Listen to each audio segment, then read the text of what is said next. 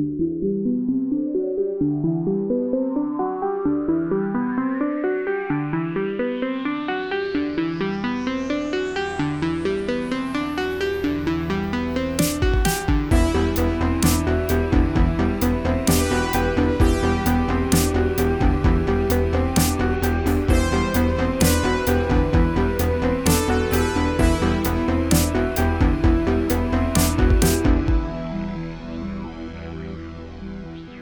tous, bonjour Julie et bienvenue pour le 33e épisode d'Arrêt Caméra. Bonjour Morgane, bonjour à tous. Un épisode enregistré avec une météo désastreuse. On est le samedi 10 février, euh, c'est très dur, je veux dire, à partir de 16h de l'après-midi, il faisait euh, déjà euh, tout noir dans l'appartement où nous enregistrons le podcast. un épisode réduit aussi, mais pas moins dense, puisque dans les trois films qu'on va aborder, ce sont des films sur lesquels Morgane on a beaucoup à dire que ce soit euh, La zone d'intérêt de Jonathan Glazer ou La bête de Bertrand Bonello et euh, le dernier euh, Dali de Quentin Dupieux. Autrement, on n'a pas de film VOD, mais en termes de débat, on y a réfléchi, on a pensé à plusieurs choses. Alors d'abord, il y avait comme un petit air de confinement avec les salles de cinéma qui risquent de fermer pendant les Jeux Olympiques. C'est la rumeur, mais pour l'instant, on n'a pas plus d'éléments pour étayer ça, donc on y reviendra sûrement quand il y aura euh, des articles sur le sujet. Ouais, on reste à l'affût en tout cas euh, sur ce sujet-là. C'est vrai que euh, les gens ont accueilli ça assez froidement, ce qui est assez logique. Normal. et puisque ce ne sera pas forcément que le cinéma qui sera impacté, évidemment, il y aura plein d'autres comment dire, lieux. Mais bon, bah, nous, on se concentrera surtout sur le cinéma et on n'oubliera pas, en tout cas, dès que ça passera en, euh, ce sera officiel, même si on ne l'espère pas, hein, même s'il y a quand même du lac hein, qui a annoncé qu'ils allaient fermer leur salle, donc euh, ça résout cinq salles à Paris. Mais voilà, on, en parlera évidemment quand euh, ce sera plus, plus étoffé, comme tu l'as dit, Julie. Et finalement, on a choisi un autre. oui, c'est ce que j'allais dire. En revanche, il y a comme un petit air, et je le dis de manière un petit peu cynique de, de MeToo dans le, cinéma français. Alors bon, on va, va pas, euh, Morgane et moi, euh, passer euh, deux heures là-dessus, mais quand même, enfin de mon côté, je voulais revenir sur les, les, récents articles dans la presse, enfin dans les médias de manière générale, à propos de, des déclarations faites par Judy Godrèche concernant Benoît Jacot, de ce qui a été dit aussi concernant Jacques Doillon. Doyon. Doyon. Je l'ai mal prononcé. J'ai toujours dit Doyon. Non, parce qu'il me semble qu'on dit Doyon, avec les deux L. Bah, va pour Doyon. Et euh, je sais pas, en fait, c'est, ce sont pas des, réalisateurs euh, dont je connais euh, très bien le, cinéma. Je me suis jamais penché dessus. Par le passé, Philippe Garel, donc j'avais vu quelques films et j'aimais bien ce qu'il faisait. En revanche, bah, on, on, va rentrer un peu plus là-dedans, Morgan, mais de mon côté, ce qui est clair, c'est que ce sont ces réalisateurs, en fait, maintenant que je sais en fait ce qu'ils ont fait, ce dont ils sont euh, accusés, ce dont je n'avais pas euh, connaissance auparavant, je ne sais pas comment euh, fonctionnent les autres cinéphiles ou les autres spectateurs, mais moi, quand je sais que un acteur ou un réalisateur est accusé de violence sexiste, sexuelle, d'agression sexuelle envers des actrices, des assistantes ou que sais-je, Enfin, de mon côté, Morgan, moi, j'ai du mal à regarder leurs films et, j'ai même tendance euh, à ne pas aller les voir. Par exemple, typiquement, euh, Roman Polanski, il a fait un de mes films préférés, euh, Le bébé de Rosemary. Bah, j'accuse, je, ne suis pas allé le voir exprès parce que je ne peux pas, quoi. Oui, alors tu parles de ces films récents, mais par exemple, est-ce que tu serais apte à revoir Rosemary's Baby ou éventuellement Le Locataire? Chez moi, je pense. Mais alors, en fait, c'est c'est euh, un petit peu hypocrite ce que je dis là. Je pense que je vais avoir euh, moins de mal à le regarder chez moi. En revanche, je vais pas forcément me déplacer exprès au cinéma pour voir leur film en salle. Là, je vais plus, euh, je vais même pas appeler au boycott. En fait, Morgan, je vais pas dire aux gens de ne pas aller voir un film. Chaque personne fait ce qu'elle veut. Mais de mon côté, c'est vrai que je je vais pas je vais pas m'activer pour les voir en fait. Je sais pas toi comment ça fonctionne, mais. En fait, c'est particulier, dis. Je pense que, euh, effectivement, ça dépend euh, de ta relation avec le, réalisateur en lui-même. Par exemple, si c'est un cinéaste que tu adores, je peux comprendre que, par exemple, tu, aies encore envie de voir certains de ses films, même si tu es conscient de, euh, de, ce qu'il a fait. Donc, mais par exemple, si c'est un cinéaste encore en vie, comme Roman Polanski, qui continue à faire des films, effectivement, bah, moi j'adore ses premiers films. Hein, clairement, Rosemary's Baby, je trouve ça génial. Jonathan, c'est génial. Locataire, c'est mon film préféré de Polanski. Enfin, c'est un chef-d'œuvre. Mais euh, effectivement, euh, déjà, j'ai pas forcément envie de les revoir souvent. Et, euh, et surtout, ces derniers films, je ne suis pas allé voir. Je n'ai pas vu le procès et je n'irai pas voir aussi son film qu'il a tourné. Je n'ai plus le nom d'ailleurs, The Palace, je crois. oui, l'espèce de Ruben Oslund du pauvre. Oui, c'est ça. Et je sais même pas s'il y a un distributeur, mais dans tous les cas, il me semble qu'il y avait des, des, rumeurs que le film sortirait en avril ou en mai. Euh, et euh, je n'irai pas le voir. Voilà, euh, mon relation se situe là. Après, là, on est vraiment sur du, cas général. Après, on parlera, je pense, plus, plus en profondeur de ce qui s'est passé pour pour ouais, mettre un avis notamment sur ce cinéma-là des années 80, etc. Cinéma français plus précisément. Effectivement, je dis, tu pourrais bien le préciser. Et non, non, alors du coup, pour revenir ouais, à ma relation à ça, effectivement, par exemple, Hitchcock, je sais que ça a été un, une ordure avec euh, certaines de ses actrices. Il les a même euh, limite harcelé euh, sexuellement. Enfin, limite, non, il l'a fait. Lars von Trier, c'est pareil. et mais j'arrive à revoir certains de films parce que c'est un cinéaste qui compte beaucoup. Enfin, c'est deux cinéastes qui comptent beaucoup pour ma cinéphilie. Et, et, voilà, donc voilà, c'est vrai que c'est un rapport un peu violence, mais après, je sais très bien que ces personnes-là, ça peut être des ordures, etc. Et puis, le cinéma qu'ils font n'est pas forcément, on va dire, aussi imbriqués que ça avec leur euh, personnalité. Alors bon, Lars von c'est un peu particulier, mais Lars von au-delà de ces, de ces faits qui se sont passés, mais c'est surtout concentré sur Björk euh, au moment de la de la réalisation de euh, sa palme d'or euh, in the Dark. Euh, on ne sait pas, si, visiblement il n'y a pas eu d'autres accusations, en tout cas vis-à-vis de Lars von Trier, mais, mais son cinéma c'est un cinéma très violent, sombre, dépressif en fait. Et voilà, est-ce que c'est un cinéma d'agresseur sexuel? Je, je, ne pense pas, mais en tout cas, on, on, ressent en tout cas sa personnalité dans, son, dans ses films. Mais ce n'est pas, par exemple, le cas par rapport à à Benoît par exemple, qui fait des, des, films. Euh, toi, tu, tu, connais mal, mais moi, j'ai vu deux, trois films. Après, euh, ça m'a pas forcément marqué sur le coup, mais effectivement, en lisant des articles récemment, on, c'est vrai qu'on se rend compte que c'est un cinéma qui remet toujours euh, les mêmes sujets sur la table, ce qui est chez, commun chez beaucoup de cinéastes, mais là, c'est souvent des cas de, de en fait, d'abus de, jeunes filles par des personnes plus âgées. En fait, j'ai l'impression que c'est un cinéma où euh, ce sont des jeunes filles qui, euh, par euh, des, quelques miracles scénaristiques, se retrouvent à être comme séductrices de figures plus âgées à leurs dépens ou volontairement, mais comme dans une espèce de, projection en fait de la part du, cinéaste. Oui, il y a une forme d'ambiguïté dans les films en fait où on ne sait pas si c'est elle qui séduisent le, volontairement ou si c'est euh, l'homme qui est séduit par la, jeunesse de la fille, sa beauté, etc. Et, euh, et du coup, les rapports sont particuliers dans les films. et, et, effectivement, bah, on se rend compte que à la lumière de ce qui a été donc à la fois dit par euh, Judith Godrèche, hein, euh, qui a été euh, entre guillemets, on va dire, en couple pendant 6 ans avec le réalisateur de ses 14 ans à 20 ans, peut-être, je crois. mais je dis entre guillemets parce que est-ce que c'était vraiment en couple Visiblement. Ah, c'était une forme d'abus. oui, voilà, ça. Quand, quand, on lit les témoignages, c'est assez hallucinant. Mais juste pour en revenir, ah, Morgane. Juste, pardon, vas-y, Juste sur la liste des actrices, il y avait Isil Lebesco aussi qui a pris la, la, parole et Julia Roy qui est la plus récente, en tout cas celle qui pourrait être, en tout cas, ne pas il n'y a pas de prescription. Voilà, il n'y aurait pas de euh, prescription sur les, la forme de. Alors elle, par contre, elle n'était pas mineure, elle avait euh, déjà 23 ans, je crois, mais euh, elle a subi des, oui, des abus à la fois sexuels, mais aussi de violence physique. Donc, et c'est des rapports qu'il a toujours eu donc avec ses femmes en, en, les invitant notamment à chaque fois à Venise. C'est toujours une sorte de modus operandi, de mode opératoire de, de prédateur. Et à chaque fois, c'est je te promets de le faire tourner dans mes films et et euh, toujours des jeunes femmes et une fois qu'elles sont plus assez jeunes elles entre guillemets euh, enfin je sais pas s'il les jette littéralement mais en tout cas la, relation de s'envenime en tout cas entre le et euh, il les finit par effectivement les jeter et parce que ce réalisateur le dit souvent, il y a eu plusieurs phrases qu'il a, qu'il a dites, c'est, et qui revient tout le temps, c'est toujours la même chose, c'est il peut pas faire de film sans tomber amoureux de, de son actrice. voilà. Il y, a, plusieurs choses par rapport à ce que tu disais, Morgan. Déjà, pour mettre les pieds dans le plat et parler euh, littéralement euh, de, de, cancel culture, hein, parce que c'est aussi euh, de ça dont il est question.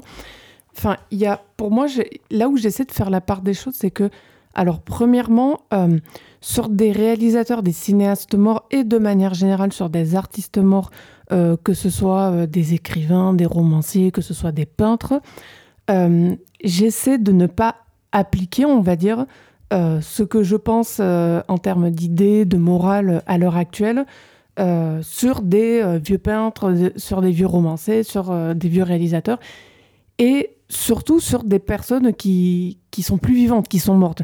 C'est-à-dire que concrètement, aujourd'hui, si je vois un film d'Hitchcock, bon, bah, Hitchcock était un salaud, mais je donne pas d'argent à Hitchcock. Il est, il est mort, il est plus là. Donc, j'ai moins de scrupules à regarder un film. Ça me dérange plus comme je le disais tout à l'heure, d'aller au cinéma, c'est-à-dire de, faire la démarche, parce que j'ai l'impression, enfin pour moi, quand je vais au cinéma voir un film, il y a toujours une part de soutien, parce que j'y vais, je paie ma place, et puis derrière, euh, toi comme moi, Morgane, euh, on n'est pas euh, seulement des spectateurs qui allons voir des films et qui en discutons entre nous. On en discute ici à Caméra, on en discute aussi des films sur les réseaux sociaux. Bref, ce que je veux dire, c'est qu'on est dans une espèce de démarche proactive en tant que cinéphile. Donc, voilà, quand je vais voir un film, euh, pour moi, je suis obligée de, faire la, part des choses. Après, j'ai pas, euh, comme je disais, j'ai pas envie de dire aux gens ce qu'ils doivent faire, mais euh, enfin, on a tous nos limites en fait. Et, les limites que j'ai, moi, c'est tout ce qui est en fait réalisateur accusé d'agression, c'est plus possible. Tout à l'heure, je parlais de Philippe Garel. Bon, bah, L'amant d'un jour, j'ai aimé. son avant-dernier film, pareil, je, je sais plus quel, quel film c'était juste après L'amant d'un jour. Euh, qui était en noir et blanc aussi, euh, celui avant les marionnettes, euh, j'ai oublié le titre. Le, ouais, j'ai plus le nom, mais. Pareil, mais bref, j'avais aimé aussi. Oui, pareil, hein, j'avais bien aimé ces derniers films. Là, voilà, je, je pourrais pas, je pourrais pas y retourner, quoi. pour ce que tu disais, en fait, sur les intrications, on va dire, entre. Là, les, les réalisateurs dont on parle, donc encore une fois Benoît Jacot et Jacques Doyon, j'ai failli dire Doyon de nouveau, Euh, oui, il y a, clairement une intrication, en fait, vie privée, euh, film, euh, et en même temps une espèce d'impunité générale qui, s'est installée pour plusieurs motifs. C'est-à-dire que d'un côté, on aurait dit que c'était un arrangement avec la morale à ce moment-là, qui était que euh, fallait laisser une espèce de liberté, fallait pas être pudique parce que c'était mal vu, etc., etc. Ce qui donnait prétexte à n'importe quoi, c'est-à-dire aller avec des gamines, enfin littéralement. Hein. Et en même temps, euh, il y a, a là-dedans euh, une espèce de, je trouve, d'ambition mal placée. Euh, c'est-à-dire que, enfin, Judith Godrèche, quand elle était ado, moi, moi ce qui m'a frappé, en dehors du fait qu'elle ait été malmenée, manipulée, et bon, c'est la pédophilie, je veux dire, on va pas passer par, par quatre chemins, c'est que ces femmes euh, enfin, jeunes filles jusqu'à femmes, en fait, systématiquement, elles ont été en plus comme volées, dépouillées de leur histoire. C'est-à-dire que les cinéastes concernés ont fait leur film euh, en travaillant leur scénario à partir de euh, ce que ces jeunes filles à jeunes femmes leur disaient de leur vie, de leurs émotions, de leurs envies. Et, et, ça aussi, je, je, trouve que c'est affreux. C'est-à-dire qu'elles ne sont pas spécialement créditées au générique autrement qu'en tant que actrices euh, ou, enfin, sont vite fait considérées comme muses, mais ce que je veux dire par là, c'est que quand on lit, enfin, bah, c'était publié euh, dans Le Monde principalement, les articles, après euh, Télérama a aussi parlé, et Libération, mais quand, on lit tout ça, on se rend compte qu'on les a mis en fait dans une position, une posture passive, alors qu'en vrai, elles sont au même titre que les cinéastes qui ont abusé d'elles, créatrices des, films concernés. Ah, c'est vrai que euh, ont pris part, notamment, je pense à. Il y en a un exemple peut-être plus probant que les autres, c'est euh, Julie Godrèche avec le film de Jacques Doyon, euh, euh, une jeune fille de 15 ans que je n'ai pas vue, hein, où effectivement, bah, elle avait 15 ans, c'était c'est né de, la discussion, des, des, différentes discussions en tout cas entre le cinéaste et elle, et effectivement, bah, le cinéaste s'est servi de, de Julie Godrèche pour faire un film. En plus, bon, après, il y a eu le cas du fait qu'il est fait entre guillemets partir, entre guillemets, enfin pas officieusement partir l'acteur qui devait jouer la personne. D'ailleurs que c'était une scène qui n'était pas prévue de base, qui a été changée le scénario au cours du tournage, où en fait euh, elle a finalement un rapport avec quelqu'un de 45 ans et finalement bah, c'était euh, le réalisateur et les scènes, euh, apparemment il y a eu plusieurs prises, enfin ça a été assez, enfin il y a eu cauchemardesque. Il y a eu clairement un, acte de pédophilie filmé en direct quoi. Mais voilà, pour revenir sur le, film, voilà, c'est ça, c'est euh, des, cinéastes vampiriques en fait qui, se servaient de. Alors, il parle de chair fraîche d'ailleurs. Euh, euh, Jaco, euh, lorsqu'il disait qu'il s'échangeait les actrices, c'est ça en fait, c'est des, chairs à dévorer et on se retrouve à, avoir des films qui, en fait, des, des, films qui devraient peut-être être des films de euh, co-scénarisés, en tout cas euh, pas réalisés parce que c'est le, réalisateur qui est derrière la caméra, mais co-scénarisés avec la, jeune actrice, mais euh, finalement qui se font voler un peu leur vie autant que leur, oui, leur, leur création et et ça, ça a créé des. Enfin, on se rend compte que c'est vraiment une, une, double domination, en fait, euh, à la fois du, corps, mais en même temps de, de l'esprit aussi. Il y a une vraie euh, manipulation. Euh.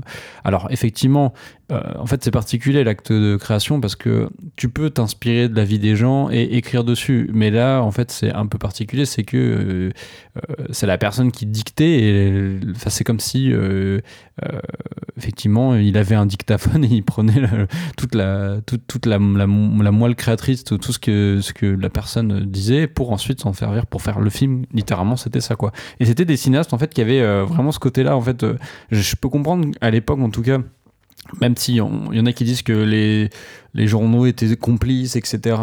Mais je peux comprendre d'une certaine manière que ce soit des films portés au, nu parce qu'en fait c'était euh, des, des, des, des, films avec une forme de vérité en fait. Et, oui, c'est un cinéma qui se voulait réaliste sur euh, l'adolescence, la puberté, et pas étonnant qu'il l'était puisque encore une fois il y avait euh, une forme de vol en fait de la vie de ces personnes-là. C'est pour ça que, par exemple, moi j'aime bien les films de Phil Grant parce que je me rends compte qu'il fait filmer les, la jeunesse, etc.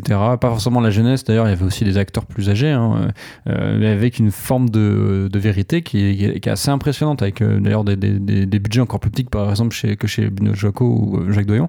Il y a ça aussi, Morgan, chez Brissot, un film que tu aimes bien sur les jeunes de banlieue, je crois? De Brie et de Fureur, ouais, c'est un film sur la banlieue, effectivement, dans les années 80.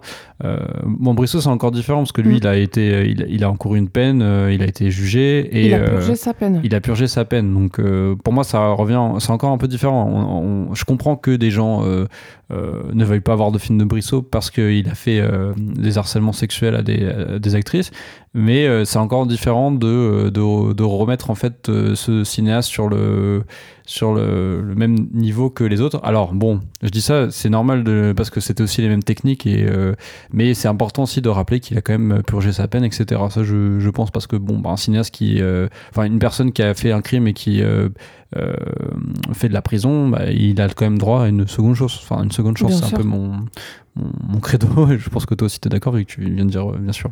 Oui, Morgane. Et puis d'ailleurs, à cet effet, moi, ce qui me, enfin, ma crainte par rapport à ce qui se passe, elle est à plusieurs égards. Un, sur, on va dire, le, le fond des films en fait, j'ai toujours peur, on va dire, des, des, glissements idéologiques. C'est-à-dire qu'à cause de ce qui s'est passé et euh, parce que euh, les choses, on va dire, n'ont pas été euh, réglées correctement, enfin, clairement, là, il y, y, y, a eu un dépôt de peine, mais comme il y a prescription, et c'est compliqué la prescription. De, de plainte Oui, oui, de, de plainte, pardon. Et la prescription, c'est compliqué. J'avais lu euh, un article là-dessus, je ne sais plus où, euh, qui était très intéressant sur euh, est-ce qu'on est pour ou est-ce qu'on est contre la prescription. Et en fait, la prescription, ça fait partie, on va dire, des socles du, droit français. Alors, à titre personnel, et donc pour avoir lu énormément sur le sujet, je suis contre la prescription, notamment notamment dans les, les cas d'inceste. Parce qu'en fait, euh, on peut se réveiller. Euh, enfin, il peut. Non, mais c'est ça. C'est ça, Morgane. En fait, imagine, il s'est passé quelque chose. T'es un gamin. Et en fait, c'est à 30, 40 ans que tu te réveilles. Et quoi, il y a prescription? Bah non, c'est n'importe quoi. Enfin, on sait, je, je sais que c'est compliqué parce que, en même temps, la prescription, euh, ça, on va dire tout un tas de. J'ai pas envie de dire vertu, mais, mais ça a une certaine logique aussi, tu vois. Enfin. Mais, euh, mais en fait, dans ces cas-là, c'est-à-dire que la société, elle fait, elle fait tellement mal les choses, c'est-à-dire le nombre de victimes à qui euh, on, on ne donne pas droit à la justice. Et en fait, rien qu'au regard de ça, c'est-à-dire de, de, ça de manière euh, purement euh, factuelle, hein, qui est que, euh, on le sait, la plupart des cas d'inceste ne sont pas punis parce qu'il n'y arrive même pas à avoir de procès. Et quand bien même il y a des plaintes, il n'y arrive même pas à avoir des condamnations. C'est pareil pour les viols. donc, ouais, en fait, la prescription, bah, je, je suis relativement contre parce que, au bout d'un moment, il faut, faut, faut, bien aider les victimes, en fait. Et et l'un des blocages par rapport aux victimes, c'est qu'il y a cette fameuse prescription. Donc bon, là, euh, on, est, on est un petit peu coincé. Et donc, ce que je voulais dire, en fait, j'en reviens au début. Sur le glissement, ouais. Oui, sur le glissement, c'est que, en fait, à cause, euh, quelque part, pour le dire simplement, d'un droit français qui n'est pas assez euh, protecteur et qui n'est pas, je dirais, assez agissant par rapport aux agresseurs, et de manière générale d'une société qui n'est pas assez protectrice et agissante, on, se retrouve vers des, glissements moraux que je trouve assez inquiétants. C'est-à-dire que concrètement, par exemple, on va dire, le fameux euh, débat qu'on a souvent, euh, toi et moi, Morgan, c'est Oh, eh ben, il faut plus qu'il y ait de scènes de sexe dans les films. Parce que s'il y a des scènes de sexe dans les films de manière manichéenne, ça veut dire que le cinéaste est forcément pourri. Ou alors, on confond, et là, tu vas peut-être dire quelques mots là-dessus, on confond des réalisateurs qui sont certes des connards, mais pas forcément des agresseurs. Et ça, c'est encore un autre problème pour moi. Ouais, là, on rentre plus dans le droit du travail, en fait. Euh, comme des abus de managers, euh, des personnes qui ont des, des, patrons qui euh, mm. sont une forme de harcèlement, en fait, mais et pas de la sacro-sainte politique d'auteur aussi. Oui, voilà, c'est ça. Donc, ouais, si tu veux me lancer là-dessus, Julie, alors je dis pas que c'est bien, les cinéastes qui ont des pratiques de de, des petits dictateurs sur un tournage non, pas bien qui, du tout, qui sont euh, fatigants, euh, toxiques euh, ou qui ont besoin d'une forme d'hystérie sur un tournage. Je, pense notamment parce qu'en fait, on, dans l'article de Télérama, qui, qui, a des très bons passages, hein, notamment par rapport à Claudine, Clotilde, Clotilde Esme, actrice qui a joué notamment dans Les Amants réguliers de de Philippe Garel et qui justement a subi des, euh, une tentative de baiser et de, choses de ce genre euh, de la part du réalisateur, euh, dit à la fin de l'article que en fait elle, elle serait pas contre l'idée de faire des, au contraire de faire des, des films sulfureux avec des scènes de nu, etc. Mais du moins que ce soit dans une forme de de, de légalité. Bah, qui est en consentement en fait. Alors juste petite précision par rapport à cet article sur Télérama Morgan, il est en avant-première sur le site pour ceux qui sont abonnés. Il sera disponible à la lecture en version papier euh, sur le magazine qui sort pour la Saint-Valentin. Oui, c'est pas bon d'ambiance, mais en même temps, c'est important. C'est important, oui. Mais du coup, pour, revenir sur l'article, il y a euh, pas mal de name dropping euh, sur, pour expliquer un peu ce qui va pas dans ce cinéma français qui est issu notamment d'après la nouvelle vague, avec des cinéastes qui sont arrivés après, dans les années 70 et surtout 80, où en fait, comme c'était des auteurs, ils avaient une sorte de, ouais, de, mini déification, comme des, de petits dieux, ouais, qui du coup ont choisi euh, de, de, faire de prendre, euh, euh, comment dire, tirer profit de leur domination, de leur stature, pour faire tourner beaucoup de jeunes femmes. du coup, beaucoup d'actrices ont une carrière un peu plus compliquée dans les années 80, notamment Catherine Deneuve, ce genre d'actrice. Et, du coup, effectivement, des cinéastes ont pu abuser de, cette situation. Et à côté, on a des, euh, comment dire des, euh, films qui euh, ont été tournés par des cinéastes un peu tyranniques. Je pense notamment à Piala, euh, il y a eu aussi, euh, comment il s'appelle euh, Oui, par des gros cons, il y a eu Zulaski aussi. Zulaski, voilà, je cherchais, excuse-moi. Bah, non, t'inquiète, c'est un cas connu pour le fameux Possession avec Isabelle Adjani, qui en avait elle-même parlé. Et plus, plus tard, donc plus récemment, on peut, on peut citer Abdelatif Keshish, qui sont des cinéastes qui, effectivement, oui, pour la vie d'Adèle. Oui, pour la vie d'Adèle, mais aussi pour la plupart de ses films, en fait. qui, enfin, en tout cas, surtout ces récents, parce que les anciens, c'est un peu différent. Puis, visiblement, les les acteurs sont un peu moins euh, traumatisés de tourner avec Abdelatif Keshish. Et euh, voilà, c'est des, cinéastes en tout cas qui ont des pratiques de tournage qui sont, euh, en, termes de droit du travail, on va dire, un peu chaudes, notamment. Qui sont hors des clous. Ouais, on va dire notamment Keshish qui tourne 24 heures de suite avec, les gens qui sont épuisés, les acteurs qui sont incités à boire pour pouvoir tourner des scènes d'ivresse, mais du coup, ouais, est-ce qu'on est, d'accord Ok, on a signé, mais bon, voilà, c'est un peu compliqué. Ça d'ailleurs, Morgan, c'est quelque chose que j'avais lu sur les scènes d'ivresse, de boîtes, de clubs en, en général. C'est que, et je veux bien le croire, apparemment, c'est très difficile d'avoir des scènes comme ça dans des bars, des clubs, etc., qui soient spontanées. Et euh, je dis pas que c'est bien, hein, mais je comprends comment dans la tête de quelqu'un qui veut que ça fasse, on va dire, cinéma réel ou cinéma vérité, je le dis de manière caricaturale, on fasse boire les gens pour que ça semble réel. Mais je, je trouve pas ça bien en soi, mais je, je comprends la facilité, on va dire. Oui, en fait, c'est un peu délicat. Enfin, on pourrait trouver ça bien, mais en même temps, est-ce que c'est bien Parce que, est-ce que tu, du coup, il y a des moments où tu peux faire faire des choses à des acteurs et euh, est-ce qu'ils étaient d'accord au final? C'est un peu délicat, mais là, on rentre dans un autre cadre, en fait. Euh, alors, c'est de l'abus, c'est du forme de peut-être d'harcèlement, notamment sur, chez, certains acteurs, notamment je sais Gianni qui euh, a mal vécu sa relation avec Zulowski sur le tournage de Possession, euh, où euh, bah, Zulowski l'a malmené en fait. oui, mais il, voulait des ambiances hystériques. Voilà, il, bah, ça se ressent d'ailleurs dans, le film. Hein. Et, mais voilà, ce sont des, des, des, des, cas qui sont différents et qui, à mes yeux, sont certes, on va dire, répréhensibles d'une certaine manière. Je comprends que les acteurs n'aient plus envie de tourner avec ces réalisateurs et que, voilà, c'est dommage que d'en arriver là pour certains films, mais en même temps, euh, c'est une manière de travailler et, euh, c'est quelque chose de, euh, comment dire, difficilement applicable au même niveau que des, des, des, des, réalisateurs pardon, qui abusent sexuellement, qui violent des, des femmes. Et voilà, c'est un peu la difficulté de comparer ça dans un même, enfin de sortir ça dans un même article au point de, de, de faire un peu genre quelque chose d'un peu confus quoi pour bah, dire que le cinéma français en fait. voilà le cinéma français c'est comme ça et en fait c'est des c'est tous des violeurs. Alors ouais non en fait c'est pas tous des violeurs mais effectivement il y a des salauds on l'a dit d'ailleurs ce terme et, euh, et, des, et des violeurs. Et euh, est-ce que quoi qui est mieux que l'autre? Bah peut-être que c'est un peu mieux les salauds que les, les violeurs mais après effectivement ce serait peut-être bien aussi qu'en général les tournages se passent bien et qu'on arrive quand même à, à ressortir quelque chose de, de, beau et puissant par des manières beaucoup plus saines, on va dire. Mais euh, si ces genres de choses arrivent, bah, c'est pas bien. C'est bien d'ailleurs de, le dire. C'est bien que Léa Seydoux, par exemple, prenne la parole et dise que Keshish, ça, a été traumatisant. Euh, mais aussi, c'est bien de, de, ne pas non plus euh, forcément caler ces cinéastes-là qui ont eu des, des, pratiques un peu compliquées avec des, des cinéastes qui, pour le coup, sont, sont des, violeurs. Voilà, c'était je suis d'accord avec toi, Morgan, dans le sens où pour moi, il faut faire la part des choses.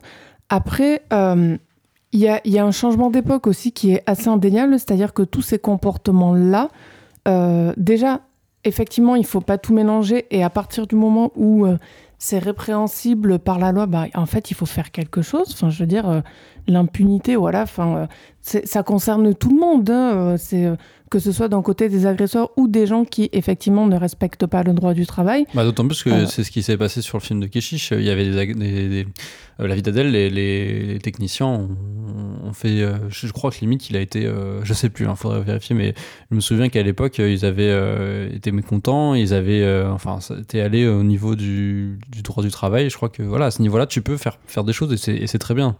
Oui, après voilà, s'il y a des, cinéastes qui ont des pratiques absolument abusive. Et si derrière, euh, on va dire que la justice fait pas son travail, bon, euh, pourquoi ils changeraient? Enfin, je veux dire, c'est de leur faute. Mais en même temps, si derrière on laisse faire, qu'est-ce qu'on va faire de plus? Enfin, il n'y a, a, pas grand-chose à faire de bah, plus. C'est le même cas pour les, euh, les agresseurs. Euh, malheureusement, il y a beaucoup trop d'agresseurs sexuels qui s'en sortent euh, sans rien et du coup, bah, ils continuent à faire des films. Roman Polanski, hein, oui. c'est ça le problème. Et, encore une fois, le problème pour Roman Polanski, c'est qu'il a échappé à son jugement. Enfin, je veux dire, c'est pas comme s'il avait été jugé, condamné, purgé sa peine, etc.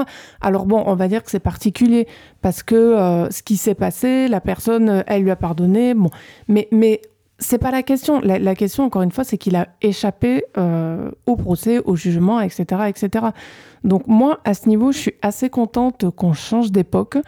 Euh, en fait, la seule chose que euh, j'espère, et c'est un vœu pieux que je, je fais, Morgan, c'est que ce changement d'époque se fasse à la fois au bénéfice de tous pour avoir des environnements euh, de travail plus sains, euh, au bénéfice des acteurs et surtout des actrices pour qu'elles puissent bénéficier, on va dire, d'une carrière qui soit pas en dents de scie, parce que on préfère les corps des adolescentes nubiles à ceux de femmes de 40-50 ans. et j'espère que ça se fera pas au détriment de ce qu'on peut raconter dans des films au cinéma.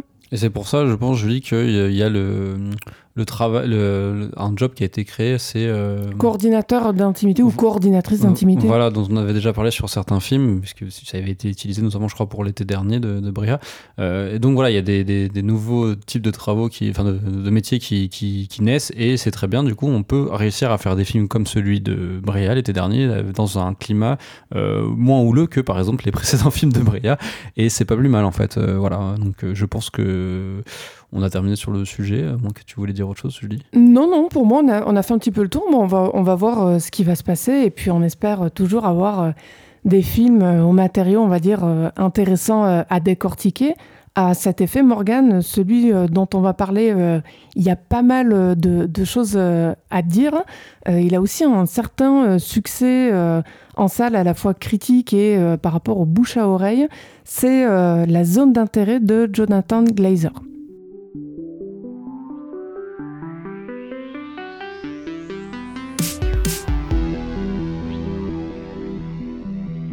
Quatrième long métrage en 23 ans du très rare cinéaste britannique Jonathan Glazer, La zone d'intérêt est l'adaptation du roman du même nom de Martin Amis. Un film qui a fait grand bruit lors de sa présentation au dernier festival de Cannes, de par son sujet et son dispositif qu'on détaillera dans notre critique, et qui notamment l'a placé grand favori euh, du festival, mais finalement reparti avec le grand prix du jury à une marche de la Palme d'Or. D'ailleurs, au générique, on retrouve Sandra Hüller, euh, l'actrice principale d'Anatomie d'une chute, ainsi que Christian Friedel, découvert dans Le ruban blanc de Michael Haneke, également une palme d'or. Julie, peux-tu nous en dire plus sur l'histoire du film? Oui, alors euh, c'est l'histoire du commandant d'Auschwitz, euh, Rudolf Hoss, et sa femme Hedwig, qui s'efforcent de construire une vie de rêve pour leur famille dans une maison avec un jardin à côté du camp. Oui, vous m'avez bien entendu. Cependant, lorsque Rudolf doit être muté à Orianenburg, leur petite vie idéale menace de s'effondrer et il cache l'information à son épouse. Quand Hedwig l'apprend, elle refuse de quitter sa maison de rêve. Donc je, suppose que là, euh, Morgan, euh, on, va parler du film, on va, on va forcément euh, spoiler. À mon avis, quasi tous les gens qui nous écoutent l'auront vu. Bon, c'est un film particulier, quoi. oui, oui, c'est un film particulier parce que bon, le film déjà commence par un un écran noir de, je dirais, 3 minutes peut-être hein, peut-être un peu moins, euh, avec une musique de, de Mika euh, alors c'est Mika Levy son vrai nom, Mika c'est son nom d'artiste, c'est euh, une actrice, bah, notamment juive, hein, comme son nom l'indique, qui est surtout proche collaboratrice de Glazer. J'ai cherché son nom, j'allais dire Friedkin, je sais pas pourquoi, de Glazer depuis Under the Skin, son précédent film, et je crois qu'elle a fait aussi la, BO de de son court métrage qu'il a fait entre les deux, donc j'ai oublié le nom, qui était plutôt pas mal. Euh, et c'est aussi une, euh, une musicienne qui a, qui a, fait des super bons albums et qui a aussi fait les BO de. Alors, d'un cinéaste que j'aime moins, euh, pour le coup, que Glazer, c'est le réalisateur de El Condé, ah Pablo, oui, Larraine. Oui, bon, effectivement, là, c'est un petit peu niveau tâcheron. Enfin, voilà, du coup, niveau entrée en en scène dans le film, c'est un peu euh, particulier. Je pense que les, gens qui ne savaient pas ce qu'ils allaient voir se sont demandé ce qu'ils allaient voir, s'il n'y avait pas un problème d'image, parce qu'il y avait le son mais pas l'image. Bah oui, parce que en plus c'est un film. En fait, ce que tu dis là, Morgan, cette ouverture avec euh, juste l'écran noir pendant trois minutes, bon, c'est un peu expérimental quand même, dans le sens où, euh, enfin. c'est en soi, c'est quelque chose que le cinéma expérimental a déjà fait, mais là où c'est expérimental, c'est plus par rapport au contexte. C'est un film qui a des moments expérimentaux, dont celui-là, cet écran noir de 3 minutes, mais qui est diffusé dans un circuit mainstream. C'est-à-dire, on le retrouve dans euh, à la fois des cinémas RSC, des, euh, des multiplex, bref, c'est un film qui marche très bien, et donc qui est confronté à un public qui n'a pas spécialement euh, l'habitude de voir ça. Oui, puis Julie, c'est un film de- d'expérimental de, quasiment deux heures. C'est pas, pas souvent. Souvent, on a des courts-métrages expérimentaux. Ou alors, c'est des, effectivement des films qui sont dans des circuits un peu différents. Euh, Glazer, lui, il avait déjà fait le coup avec Under the Skin, euh, qui est beaucoup plus expérimental que Birth, par exemple, son, film, son deuxième film, ou même Sexy Beast, son premier, euh, qui avait des, des- sujets assez euh, particuliers, notamment Birth. D'ailleurs, on parlait de, de rapport entre des gens avec des âges très euh, différents. Et, dans Birth, c'est effectivement la réincarnation d'un mari chez un enfant avec Nicole Kidman. Donc c'est particulier comme film, mais moi j'adore, c'est un très très beau film. Mais voilà, Under the Skin, c'était beaucoup plus expérimental dans la forme et dans la narration. D'ailleurs, peut-être un peu trop, parce que la deuxième partie du film était moins intéressante que la première partie, voire un peu même si euh, la fin était assez, euh, assez violente. Euh, et là, la zone d'intérêt, c'est pareil, donc c'est peut-être encore plus particulier parce que c'est un film historique alors que Under the Skin c'était une fiction totale. Là dans la zone d'intérêt c'est il part d'un faits réels en fait. Donc la vie de la famille Haus à Auschwitz. Donc effectivement ils avaient une maison qui était collée au mur de Auschwitz. Et où ils ont une, une vie en fait à peu près normale de- en, en apparence en tout cas et euh, en tout cas avec des, des euh, comment dire des, des problématiques qui sont des problématiques qu'on a tous hein. Euh, il faut bien avoir un travail il faut Oui. bien manger Une vie normale de classe moyenne avec le pavillon, le jardin, Voilà. ah, plus la que petite piscine. Voilà, d'autant plus que Julie, la promotion du, du, du- du commandant Haus euh, euh, à Auschwitz leur a permis d'avoir un, un lieu de vie qui n'avait visiblement pas avant, parce que elle le dit dans une des, des scènes à sa mère, et euh, la mère qui rend visite justement à sa fille voit le jardin, la piscine, euh, c'est la, vie- de rêve en fait, c'est limite la, la villa euh, californienne, mais Auschwitz, et effectivement la menace du fait qu'il doit quitter son travail crée une espèce de tension qu'on a notamment dans certains films sociaux, sur des, des, déclassements sociaux en fait. sauf que là en fait c'est pour aller justement gérer de, de loin en fait la, toute, toute, bah, toute la solution finale en fait. euh. la solution finale c'est euh, le, le plan en fait pour éradiquer les juifs. Euh, et donc manœuvrer là-dessus, sauf que du coup ça voulait dire aussi quitter Auschwitz. Donc finalement il y a seulement le, le commandant qui est parti, la, la femme est restée. Et à la fin, en fait, il revient parce qu'en fait, il était tellement bon, tellement fort dans le, le Oui, massacre et des son Juifs que successeur du coup, ne l'était pas. Voilà, qu'il euh, leur rappelle. Et, euh, et voilà, en fait, c'est un film assez particulier parce que du coup, on a ça et à côté, on a tout ce qui est le dispositif euh, euh, formel, qui est en fait un film avec différents d'ailleurs régimes d'image. Euh, J'aime bien utiliser ce, terme, mais effectivement, des images qui sont en, en vision nocturne, thermique en fait, par moment. On a aussi des images qui sont d'ordre documentaire en fait, parce qu'il y a une séquence qui se passe dans Auschwitz à notre époque, dans le, en fait, le, qui est devenu un musée en fait, le, le- l'ancienne, euh, l'ancien camp. Et, euh, et, et les images en elles-mêmes du film qui sont dans la maison, on a, on, on- quand on lit un peu comment ça a été fait le film, on se rend compte qu'il a laissé, il a mis en place plusieurs euh, caméras pour en fait filmer les, les, les acteurs comme s'ils étaient euh, filmés par des caméras de surveillance. Tu vois bien en plus les, les cadrages choisis, euh, soit c'est un peu en hauteur euh, à certains endroits, et en fait quand un personnage quitte un plan et qu'il se retrouve dans, un, dans le couloir par exemple depuis la cuisine, le, le le cut est tellement euh, particulier, c'est pas un cut qu'on peut voir dans un, film classique. Là, on a l'impression que de voir en fait, euh, quand tu as un, un tableau de bord euh, de quelqu'un qui est derrière euh, son bureau, qui, qui surveille un, un magasin, par exemple, on a la caméra qui filme un, un point et ensuite le- la caméra d'après, on voit la personne qui sort et qui rentre dans un autre plan. Et ben, ça fait le même effet dans, dans le film en fait. En fait, c'est une, une organisation, Morgane, de caméra que je qualifierais de panoptique. C'est-à-dire que ça fait littéralement penser à une prison. Donc, euh, pour, Mais pour essayer de faire visualiser ça, euh, quand on est dans une prison, bon, euh, je ne sais pas si euh, les, les- les gens, euh, bon, tout le monde n'a pas fait la prison, moi non, moi non d'ailleurs, Ouais, non plus à ma on connaissance. parle de- d'expérience. Oui, non, mais en fait, non, mais c'est toujours compliqué de retranscrire euh, à, l'oral dans un podcast une image. Mais bref, je vais essayer. Donc la prison, euh, il y, a, un côté, on va dire 360 degrés dans la manière dont on peut tout observer. Euh, c'est une construction architecturale qui se veut, on appelle ça un panoptique. Et là, dans la zone d'intérêt, c'est Morgan, je trouve la même chose. C'est-à-dire que les caméras sont disposées de telle manière qu'il n'y a absolument aucun angle mort, euh, à la fois dans la maison et à la fois à l'extérieur de la maison, dans euh, le jardin. Donc on voit euh, ça permet de voir la famille Os sous toutes les coutures, en fait, de gauche, de droite, d'en haut, comme en contre-plongée. Enfin, on voit et encore absolument tout. et même en sous-sol. La caméra, quand même, monte pas trop, parce qu'effectivement, ce qu'il y a au-dessus, bah, derrière le mur, on va voir le, mm. on voit à peine le, les, les, bâtiments du camp, mais voilà. Mais oui, je vois ce que tu, je suis d'accord avec toi, Julie. C'est vraiment un côté, on a l'impression que, en fait, on, englobe ces, personnages. C'est un drôle d'effet dans le sens où, bon, euh, quand on, voit euh, un film, bon, euh, par exemple, un, chant contre chant au moment d'un dialogue, on voit le personnage A, on voit le personnage B, ça change, mais c'est toujours le même type de plan. Et je le dis pas de, manière critique. Hein. Je, veux dire qu'il y a une convention là-dedans. Là, dans la manière dont cette famille-là est filmée, que ce soit dans les dialogues, que ce soit dans leurs déplacements, il y a vraiment un affranchissement euh, des conventions cinématographiques de la part de Glazer. Et c'est ça qui contribue, je trouve, à la fascination euh, qu'on peut éprouver euh, vis-à-vis de ce film, malgré ses défauts, hein, sur lesquels on reviendra un peu plus tard. mais c'est un film qui, moi, et sachant que je l'ai vu il y a plus de 15 jours, je sais plus quand est-ce qu'on l'a vu, Morgan, mais... il y a 15 jours, il, il m'est pas mal resté en tête parce que ce dispositif-là, ce, côté panoptique fait que c'est impossible à oublier en fait, c'est marquant je trouve. Je voulais revenir sur, euh, enfin revenir, non, on l'a pas encore abordé, mais disons que euh, dans la presse, dans les médias et euh, beaucoup de gens qui l'ont vu, on pas mal parlé du hors-champ par rapport à Auschwitz.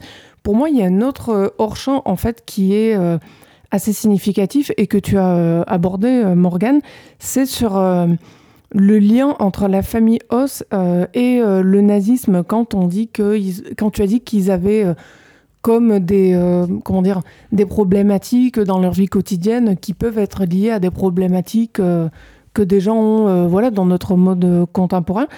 En fait, leur adhésion au nazisme, c'est comme une adhésion au, à une entreprise, voire à un syndicat en fait, ou à un parti politique. Alors forcément là c'est particulier, mais ce que je veux dire c'est que quand euh, la grand-mère vient et voit effectivement que sa fille euh, a euh, s'est élevée dans la, pyramide sociale, en fait, on comprend que ils adhèrent, la famille Os adhère au nazisme parce qu'elle leur permet de, s'élever socialement. Et c'est là aussi un des, un des aspects du hors-champ du, film que je trouve intéressant. C'est comment en fait cette ascension sociale se construit, c'est-à-dire que leur adhésion, elle n'est pas seulement idéologique, c'est qu'elle leur sert en fait, elle leur permet euh, de, monter comme ça dans la pyramide, euh, d'avoir des relations avec des pères qu'ils n'auraient jamais pu imaginer, et on devine en fait sans peine en voyant euh, la zone d'intérêt qu'ils sont adhérents au nazisme depuis longtemps. Et que ça se comment dire ça s'immisce dans absolument toute leur, sphère publique privée c'est-à-dire que bon, euh, la Edwige Hoss, euh, elle correspond au modèle idéal du nazisme. Elle est blonde, euh, elle a un côté femme forte, elle a fait plein d'enfants, elle a donné plein d'enfants quand même hein, pour pour euh, repeupler la Terre. Enfin, je veux dire, on sent qu'en fait, ils ont non seulement ils travaillent énormément, mais qu'en plus, ils ont donné euh, à la fois de, de, leur mental, de leur chair, de leur corps. Enfin, ils sont vraiment les, les pieds joints euh, jusqu'au bout du cheveu dans le nazisme. Oui, c'est ça, c'est assez impressionnant cette, cette, manière de montrer le, nazisme en fait comme une entreprise en fait. Et, c'est ça. Et d'ailleurs, bon, on sait que le, nazisme a pas mal mis en place certains concepts euh, au niveau industriel, etc. Donc on, comprend en fait euh, à quel point euh, ça a pu infuser notamment les, le monde moderne, toutes ces pensées dans le nazisme. Eh bien en fait, un peu particulier à le dire, mais c'est vrai. Hein. Il y a eu des travaux, je sais plus quel historien, mais récemment, il y a un ou deux ans, qui a sorti un livre sur le sujet qui explique et, et, qui enfin quand je explique, euh, preuve à l'appui, euh, comment effectivement le nazisme a influencé certains procédés que nous connaissons à l'heure actuelle euh, dans nos entreprises modernes. Et là, quelque part, je trouve ce film permet de renverser la vapeur en, en disant, bah, on a l'impression en fait que c'est comme aujourd'hui, mais mis sur l'avant alors qu'en fait, c'est cet avant-là qui est l'origine de ce que nous vivons aujourd'hui. Il y a quelque chose un peu de vertigineux là-dedans, Morgan. Oui, complètement. Et puis ça permet de raccorder le film. Euh, en fait, c'est un film historique, mais en même temps, bah, il parle aussi un peu de notre époque. Et euh, mais le, ouais, sur le, côté euh, du dispositif, bon, le, film, il est impressionnant. Et, mais il en pâtit un peu aussi, à mes yeux en tout cas, parce que déjà le dispositif très hygiénique, hein, euh, faire un film hygiénique sur, euh, sur le, nazisme, c'est quand même un peu particulier parce que du coup, effectivement, il y a, y a des cendres à un moment donné, on voit des cendres, il y a aussi un moment où on voit du feu au loin. Je vais te dire quelque chose d'affreux, Morgan, il y a un petit côté tellement vrai chez les nazis, quoi. Un peu, ouais. Mais euh, oui, non, mais c'est vrai. mais c'est vrai. c'est tellement vrai. Mais non, c'est surtout. Enfin, oui, je vois ce que tu veux dire. Mais moi, ce que je côté hygiéniste, c'est vraiment que c'est un cinéma euh, d'une très grande euh, froideur. Euh, alors pas la même froideur qu'on a chez euh, Haneke, parce que Haneke est un réalisateur assez cruel et sadique, alors que le Glazer pas du tout. Son film n'est pas, sadique du tout. D'ailleurs, il n'y a, aucune. Alors il y a des petites micro humiliations de juifs, notamment une scène assez violente, d'ailleurs qui apparemment a, vraiment eu lieu euh, quand euh, Edwige Hoss dit à sa servante que euh, si elle pouvait, elle pouvait la faire tuer, en fait, littéralement. Oui, via son mari. Via son mari. Apparemment, c'est une phrase vraiment prononcée. Et, et, ça donne d'ailleurs à la zone d'intérêt, je trouve, Morgane, une allure de docu-fiction quasiment. Oui, complètement. Et euh, voilà, ça c'est ce genre de phrase un peu, c'est une forme de sadisme, mais c'est pas, pas la même chose que chez euh, Anneke. Mais voilà, la, froideur chez euh, Glazer, elle est plus une sorte de froideur muséale, un peu euh, galeriste, un peu, un peu poseur aussi, on peut dire, de cinéaste qui croit très fort en son dispositif, mais garde une forme de distance quand même, une forme de supériorité peut-être, qui par moments m'a un peu gêné, notamment sur un sujet sur le nazisme et qui m'a euh, un peu refroidi et complètement, euh, enfin m'a empêché de complètement adhérer au film, même si je trouve le film assez fort. Euh, alors il y a des moments peut-être moins passionnants, notamment lorsqu'on quitte un peu le, lorsqu'on quitte le, la résidence et qu'on suit ensuite le, le, mari dans sa nouvelle vie. alors c'est pas très long, hein, ça doit durer 20 minutes dans le film quand même, mais je trouve qu'on perd un peu tout le comment dire le le la oui, l'intérêt du dispositif. En fait on est plus dans la chronique historique euh, classique et, et, banale. Et c'est pas grave en soi mais c'est vrai que euh, mise en comparaison avec ce qu'on a vu avant euh, dans la maison de la famille Oz ça, ça, fait un peu pâle figure à côté voilà, alors c'est paradoxal parce que pour le coup, en fait, on quitte le dispositif, ce qui me, me gênait un peu avant, et euh, on va vers quelque chose de un peu plus, respirable peut-être. Mais bon, ça, ça, ça, va un peu dans l'anecdotique en fait. Même si c'est quand même le moment où on va voir euh, le, ce personnage euh, vomir, parce qu'il est, pris d'une sorte de, ouais, de, de. On, suppose, on comprend, hein, c'est surtout qu'il y a un raccord après avec qui nous emmène 60 ans en avant dans le, à notre époque dans, le musée, et qu'on suppose que c'est en fait le, le le mal qu'il fait qui lui ressort parce que bon lui il fait ça oui, c'est psychosomatique en voilà c'est ça lui. Alors alors quand oui enfin oui tout à fait. Mais ce qui est marrant c'est qu'il utilise des images du camp d'aujourd'hui et pas des images euh, de, de reproduction du, du, camp de l'époque. Oui et ça pourquoi Morgan c'est parce que euh, il y a toujours eu euh, bon on peut peut-être en parler un petit peu toi si tu es d'accord.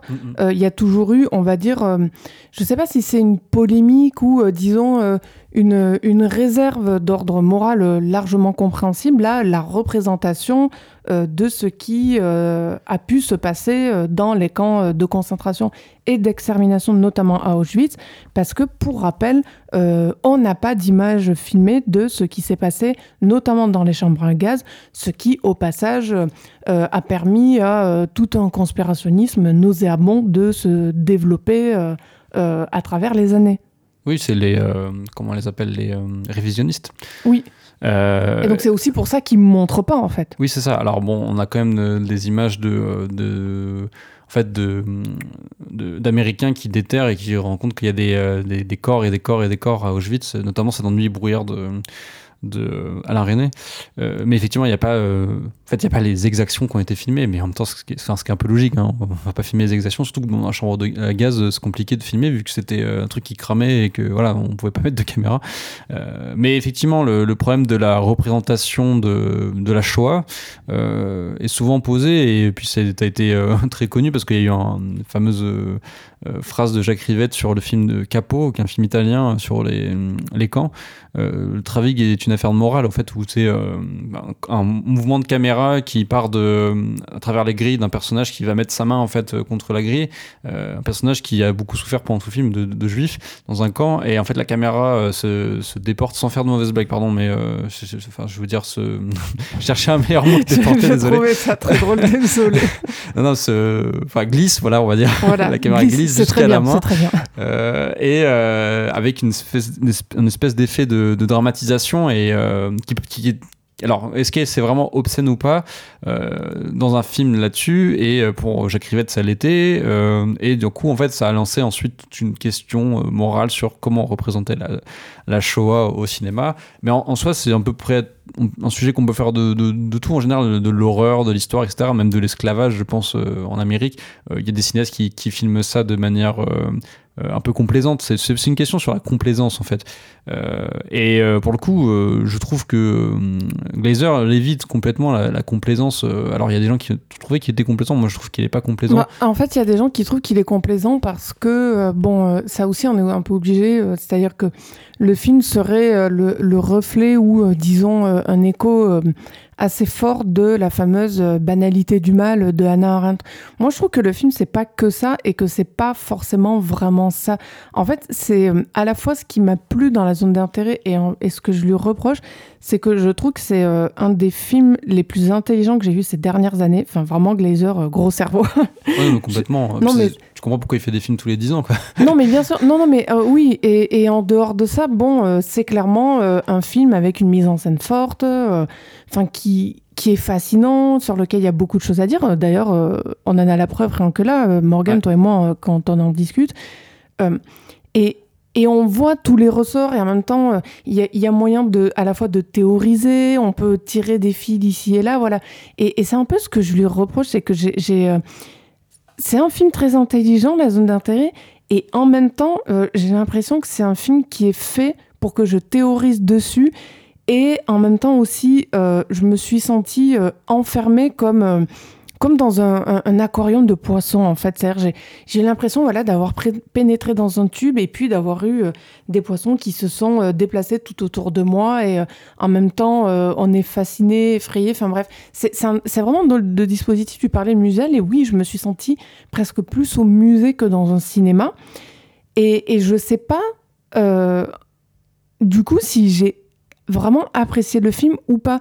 Je, je, reconnais sa maîtrise, mais euh, je me suis sentie prise à mes dépens dans euh, quelque chose qui... Euh, je, je parle même pas d'émotion parce que forcément le film met mal à l'aise. Le, film est censé mettre mal à l'aise.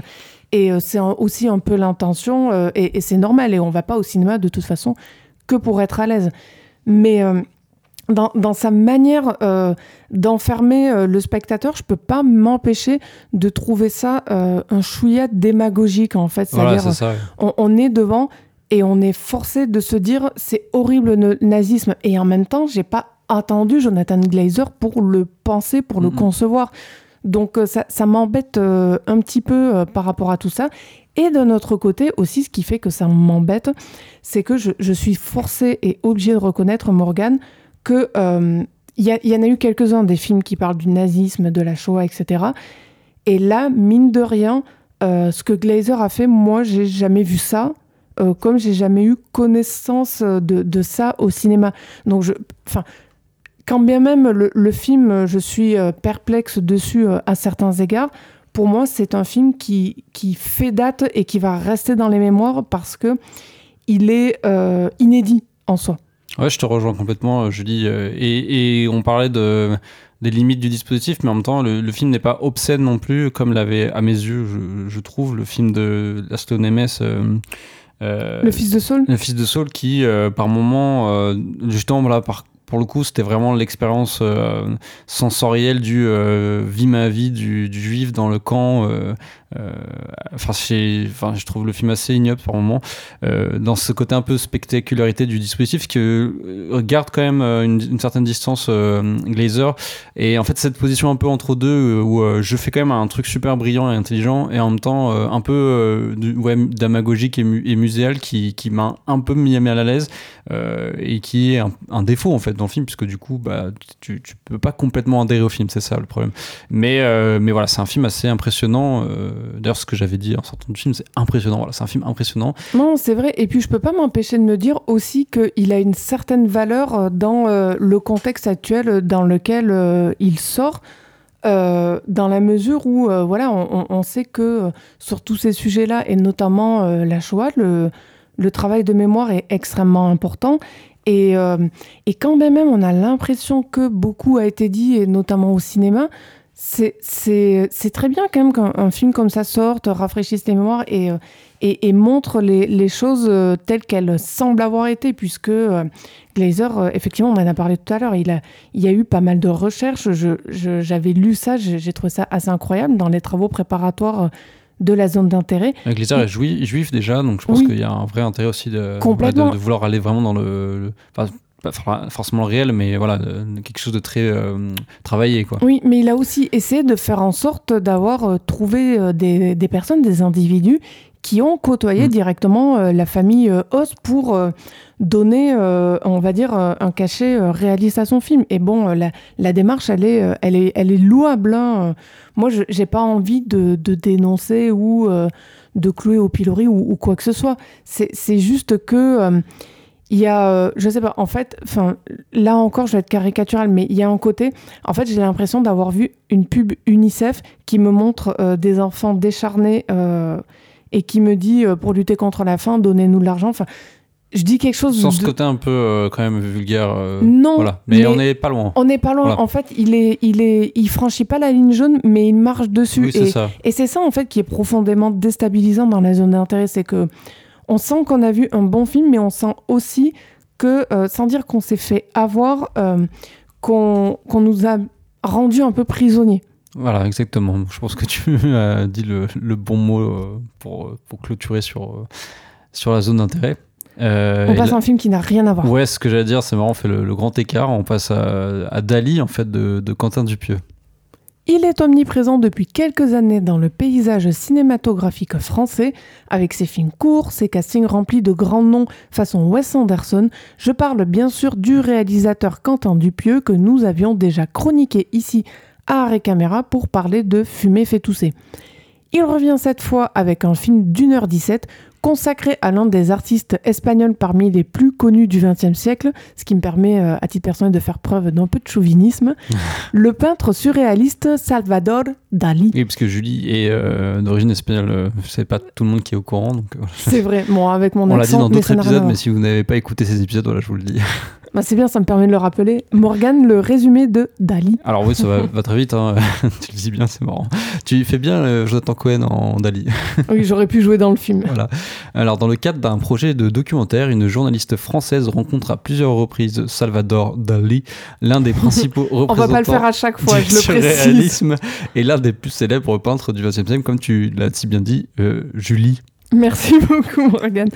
Euh, donc on, rigole, on rigole, mais j'ai pas aimé le film. voilà, je suis désolée. C'est bizarre parce que tu vois, tout à l'heure, quand on disait que euh, la zone d'intérêt, on l'avait vu il y a 15 jours et qu'il nous était euh, pas mal resté dans les mémoires, bah là, Dali, on l'a vu il y a quoi euh, Une semaine Même pas, il y a 6 jours. Et je, je, vais exagérer, mais j'ai presque l'impression de, de l'avoir complètement oublié. Alors, je suis un petit peu méchante. J'ai bien aimé le dispositif du film, c'est-à-dire de faire euh, jouer euh, Dali par euh, plusieurs comédiens. Bon, ça, c'est très Buñuel. c'est ça. Enfin, cette partie-là, enfin, avec le, son film là, cet obscur objet du désir, où il y a deux actrices qui jouent Conchita, Carole Bouquet et l'autre, je suis désolée, j'ai oublié son nom, la pauvre. mais voilà, enfin bref, c'est bien évidemment une idée récupérée du cinéma buñuelien pourquoi pas, c'est bien. C'est une idée complètement surréaliste. Oui, voilà, et, ça correspond bien au sujet du film. Donc là, voilà, on a Pio Marmaille, on a Edouard Baird, on a Jonathan Cohen, Euh, et il y en a d'autres aussi, je j'ai plus euh, tous tous les noms. Ah, bah, il y a Gilles Lelouch. Oui, Gilles Lelouch, mais il y en a, il y en a aussi Il y en a d'autres qui, euh, oui, qui jouent euh, des variantes beaucoup plus. Bah, il y a Dali vieux déjà. Voilà. Euh, et euh, même au bout d'un moment, on a euh, Anaïs de Moustier qui euh, joue dans une mini-séquence euh, une sorte de- de- d'avatar de, Dali aussi. ouais. C'est ça. Alors, euh, tous les Dali ne se valent pas. Euh, Jonathan Cohen, j'ai bien aimé. Edouard Baird, euh, bon, je suis pas une grande fan de l'acteur, contrairement à beaucoup de gens, vu qu'il bénéficie d'un certain euh, capital sympathie. Mais il est bien dans le film. Euh, Pio Marmaille, bon, euh, On voit très peu d'ailleurs. Oui, on voit très peu et heureusement. Enfin, je veux dire, on dirait qu'il a été là pour prendre le cachet et, En et fait, partir. que Marmaille, c'est euh, c'est marrant, c'est ouais, c'est comme dans euh, Les Trois Mousquetaires. C'est euh, j'arrive et je et en fait je, je suis là de trois scènes quoi. Voilà, bon, pourquoi Peut-être qu'il n'était pas assez convaincant, c'est possible. Je me demande s'il n'avait pas joué- fait jouer les, les séquences. Alors ça, ça, ça me plairait de savoir, d'ailleurs, si vous êtes au courant, peut-être, euh, si euh, en fait il a fait jouer toutes les mêmes séquences aux acteurs et il a choisi celle qu'il préférait à la fin. Ce serait marrant. Ça aurait pu être drôle, ouais, je sais pas. Mais ça devait être éprouvant. Et Ouais. euh, bon, Gilles Lelouch, je me demande encore ce qu'il faisait là-dedans. Mais bref, pour- pourquoi pas? Et Voilà, il y a une idée, tout ça, bon, c'est très bien. Euh, le côté surréaliste du film, j'ai bien aimé aussi, comme par exemple l'ouverture, où on voit une espèce de toute petite fontaine avec un filet d'eau qui s'écoule comme ça dans le sol. Euh, le, les, les boucles qu'il y a dans les films où on a l'impression euh, de, Jamais en sortir. voilà, de, de jamais en sortir, c'est-à-dire d'un réveil perpétuel, euh, d'un cauchemar euh, un petit peu étrange. Bon, euh, en termes de scénario et de, de narration, j'ai bien aimé, mais cela dit, je trouve que ça fait assez maigre. Et en fait, je commence à être un petit peu fatiguée du cinéma de Quentin Dupieux. Je commence à en avoir vu quelques-uns de ses, ses films. Et là, en, vrai, pour Dali, j'ai le même problème, Morgane, que pour Fumer fait tousser. C'est que je trouve que son cinéma est pas drôle. Et comme il est pas drôle et que c'est censé être des comédies, j'ai pas envie de me forcer à rire, donc je souris, mais je m'ennuie. Je peux comprendre, Julie, c'est un peu le- problème en fait de, Quentin Dupieux et euh, je pense que c'est le, cas depuis euh, en fait depuis euh, beaucoup d'années. Euh, alors je- on n'a pas vu Yannick pour le coup, alors, que c'est pas mal de gens disent que c'est génial, donc euh, que c'est le meilleur film de, de Dupieux depuis longtemps.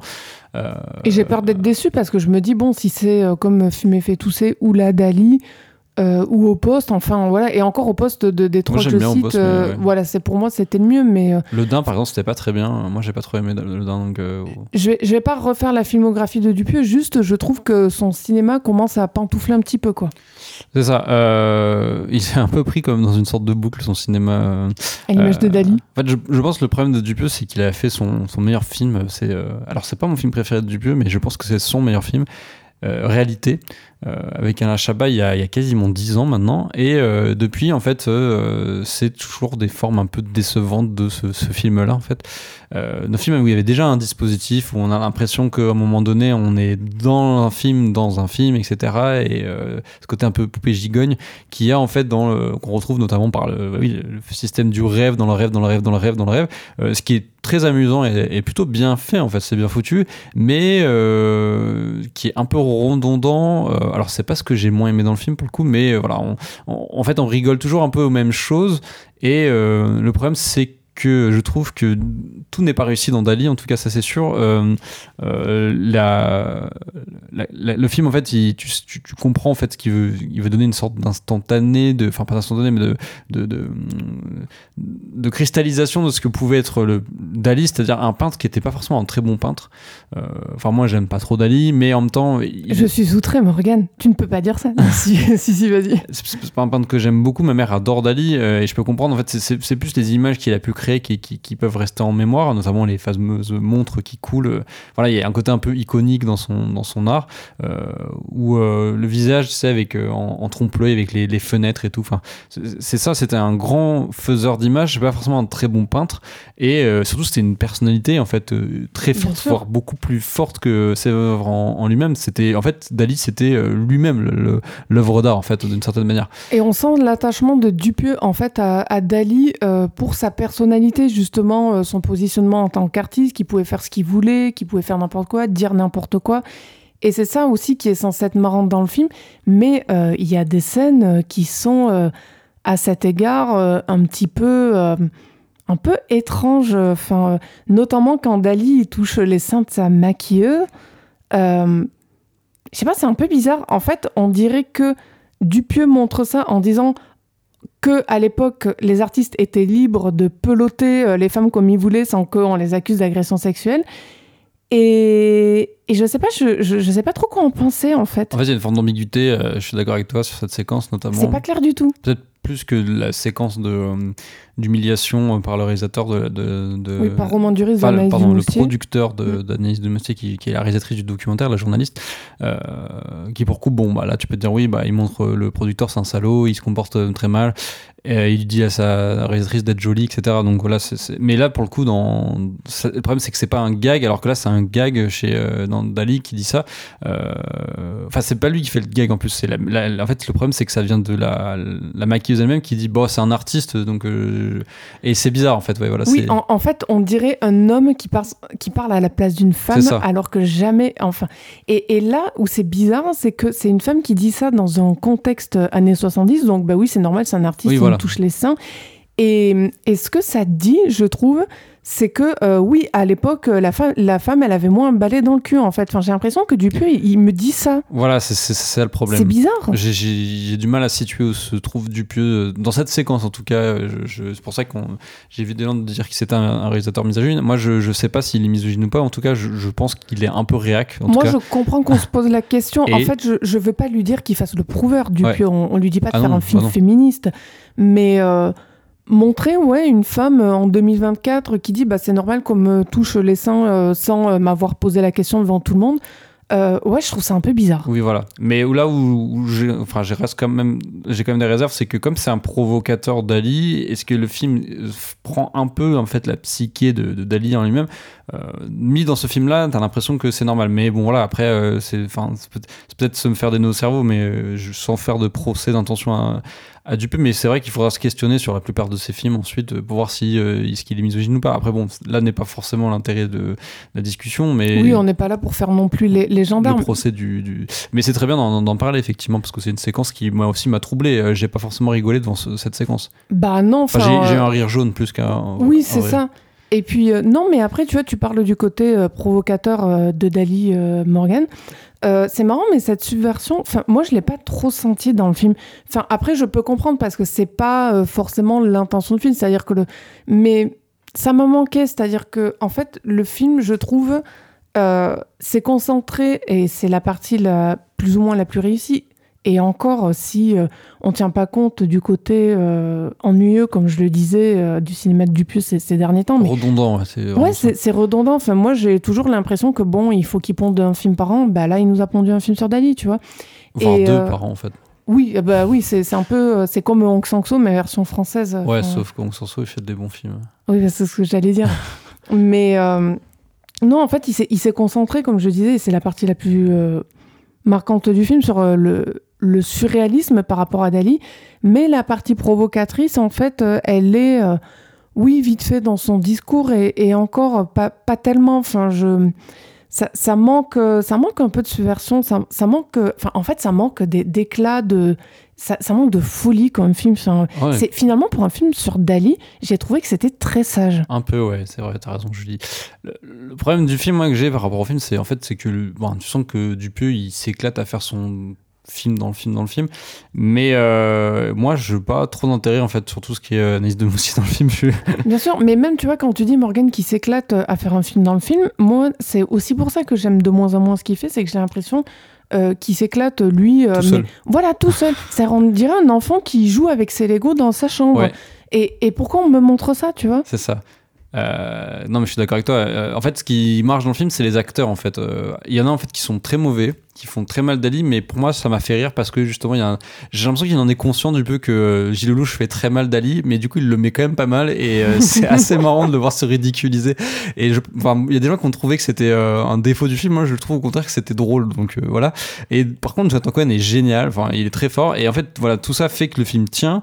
Et puis Jonathan Cohen, ça lui permet de faire autre chose, chose que ce qu'il faisait que d'habitude. l'imposteur, euh, Mhm. que le Serge le mytho, voilà, à chaque fois. Et donc voilà, c'est c'est assez marrant parce que du coup, le film m'a fait rire.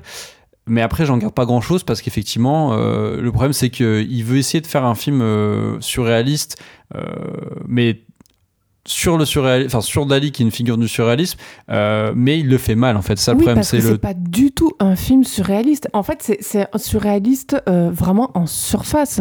C'est-à-dire qu'on Ah, voit, il y a les, les forme. Voilà, c'est ça. Et, et même pas, même pas en vrai. C'est-à-dire que il y a la narration qui est un petit peu bousculée de manière surréaliste. Pardon, par la narration, effectivement. Voilà, mais, mais quand on voit des films surréalistes, ça n'a rien à voir avec ça.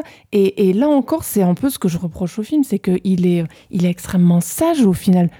Oui, oui, oui, alors oui, en plus, enfin, Dali c'était un grand provocateur, notamment euh, au sujet de la religion. La séquence euh, où il l'a invité dans le, chez le prêtre, euh, enfin, la séquence est marrante parce que justement c'est le début du rêve avec le, il raconte ce qui est complètement euh, fou, il se fait tirer dessus. D'ailleurs, le gimmick de il se fait tirer dessus est assez drôle dans le film, mais euh, mais voilà, il n'y a pas de, il y a pas, il y a pas de provocation, c'est vrai à ce niveau-là euh, par rapport à notamment bah, la religion. Bon, après, est-ce que c'est vraiment intéressant de faire un film provoquant sur la religion en 2024 alors qu'il y a déjà eu des films beaucoup plus intéressants là-dessus? Je peux comprendre qu'il n'ait pas osé le faire, mais euh, Bah oui, après, je lui disais pas forcément d'aller jusque-là, mais euh, il y a aussi un aspect, enfin, je veux dire, euh, Dali, il était peintre pendant le franquisme, et donc oui, à la religion, tout ça. Enfin, il y, avait des choses qui s'intriquaient euh, là-dedans, tu vois, et euh, je sais pas, enfin, euh, c'est. C'est, en fait, il, il a sorti Dali de, de tout contexte historique, mais bon, après, je, je sais, je me prends trop la tête parce que c'est censé être une comédie. C'est pas un vrai biopic, c'est ça, c'est sûr. non, voilà, et, et tant mieux hein, que ce soit pas un vrai biopic, c'est pas du tout c'est ce vraiment qu'on un film sur la persona en fait de Dali. Voilà, mais, euh, mais là encore, en fait, euh, il, est, comment dire, euh, Dali est abordé d'une manière un petit peu maigre, c'est-à-dire qu'au au final, la seule chose qu'on a de la sensibilité du personnage, c'est qu'il a peur de vieillir. Ah, Et voilà, là c'est- encore, c'est un petit peu léger. C'est là où je veux en venir, c'est le meilleur passage du film, c'est en fait quand le vieux revient dans le, la narration, parce qu'on l'a entrevu au début, bah, enfin, tout se, se met en place comme euh, dans euh, l'innocence de, de euh, Hirokazu Koreda, ce fameux moment en fait on voit un personnage euh, apparaître et on le revoit après plus tard et en fait on est dans sa peau, donc, dans la peau de, du vieux Dali et en fait on se rend compte que effectivement il y a un truc qui allait pas, et en fait c'est censé se passer dans les années 70-80 et Dali il était déjà vu à cette époque-là euh, et en fait c'est joué que par des acteurs qui ont euh, 30 ans de moins que l'âge qu'il aurait dû avoir et en fait, oui, c'est du fantasme. Et, là, on rejoint quelque chose d'une sorte de, de peur de vieillir de Dorian Gray, en fait, euh, euh, qui, qui est bien, en fait. Mais c'est dommage parce que tout ça, en fait, est ensuite euh, noyé dans le film dans le film. Regardez mon concept, il est génial. Regardez le,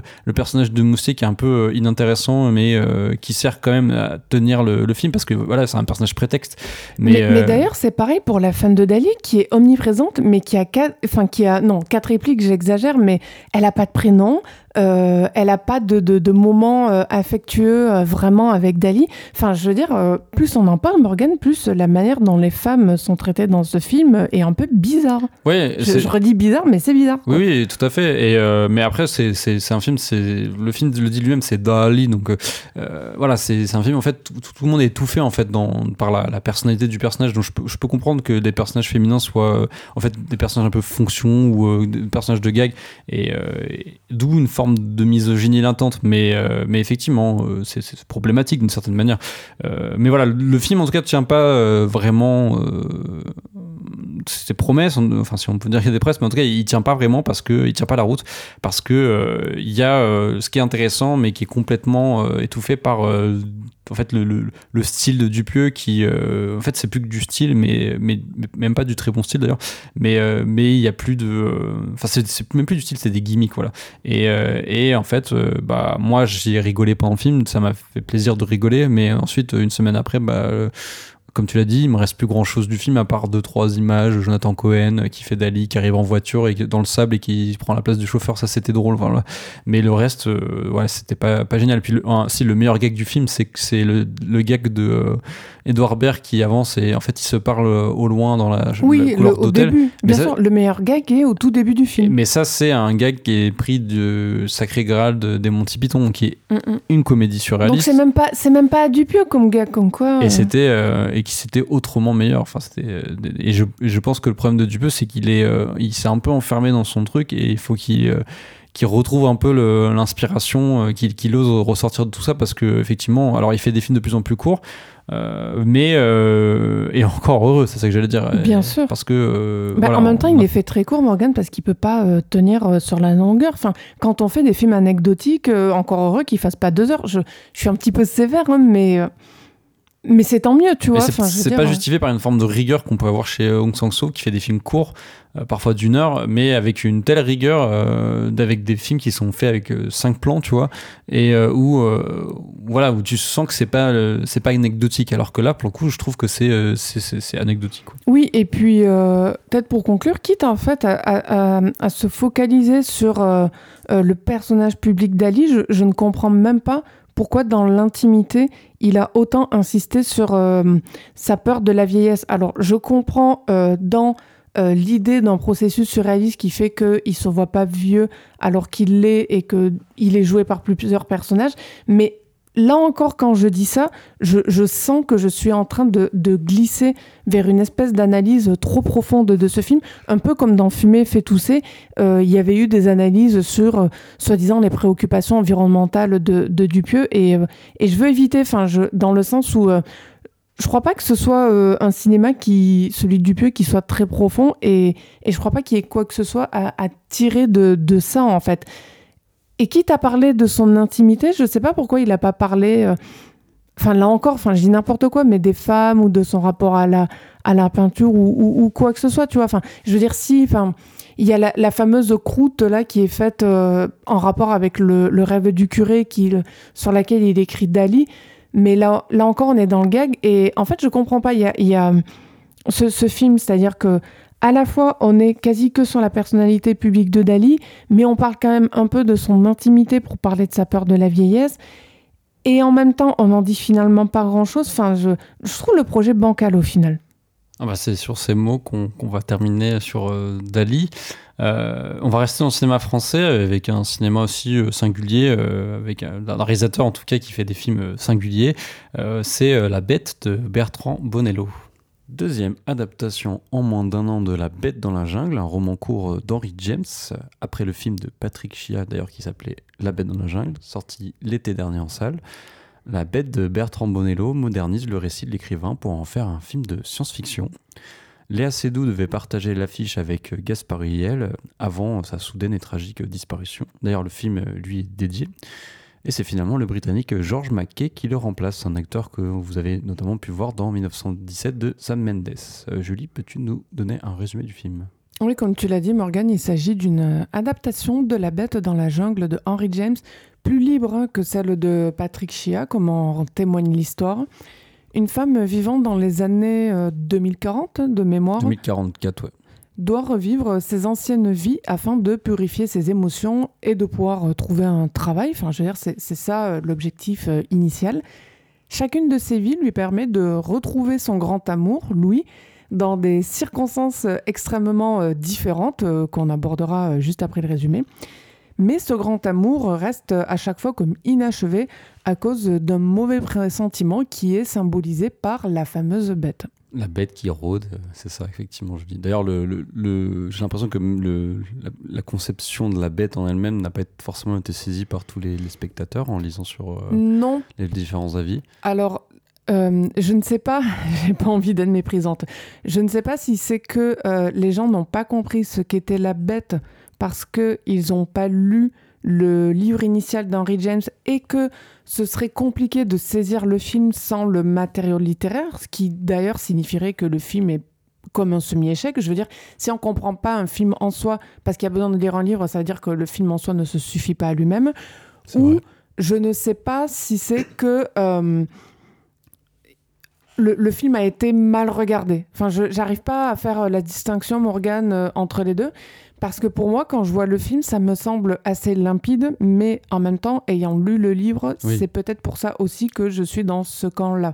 En tout moi, cas, j'ai vu le, film de Chia, donc peut-être aussi que je n'ai pas lu. Le, tu l'as lu, mais moi je ne l'ai pas lu. Mais en tout cas, mais peut-être que ça joue. Le film de Chia, bah du coup, effectivement, je, ça me paraissait clair que ce soit euh, bah, la bête, soit le. Oui, en fait, la bête n'est pas un être humain dans le film.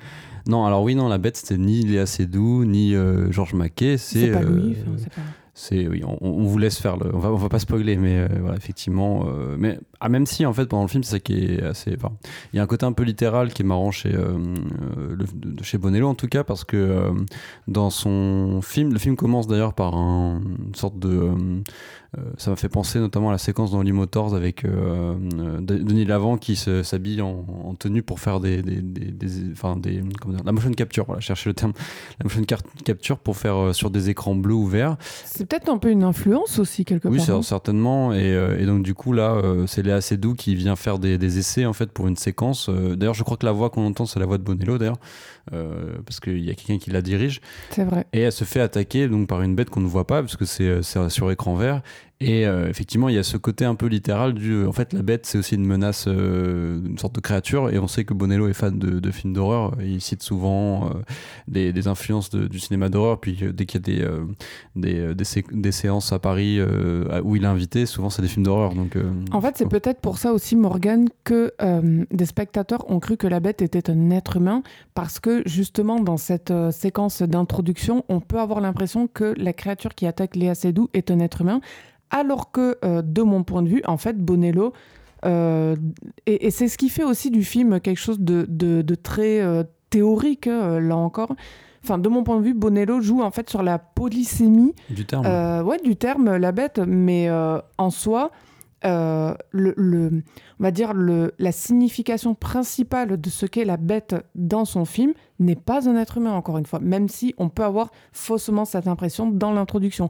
Et ce que j'ai là, enfin, rien qu'en soi, c'est un peu compliqué en fait. C'est, je pense que c'est aussi pour ça que le, le film n'est pas euh, forcément facile à appréhender. Ouais, effectivement. Euh, bah, si on parle un peu plus du film, du coup, euh, donc, en fait, c'est marrant, le film, il est fait en il y a quatre parties en fait dans le film. Il y a donc l'introduction, euh, qui est un peu une sorte de. Euh, d'ailleurs, ce qu'on pouvait retrouver aussi dans Annette, tu sais, la séquence où euh, il, y a une sorte de, générique avec les, personnages qui avancent, qui, avec la musique.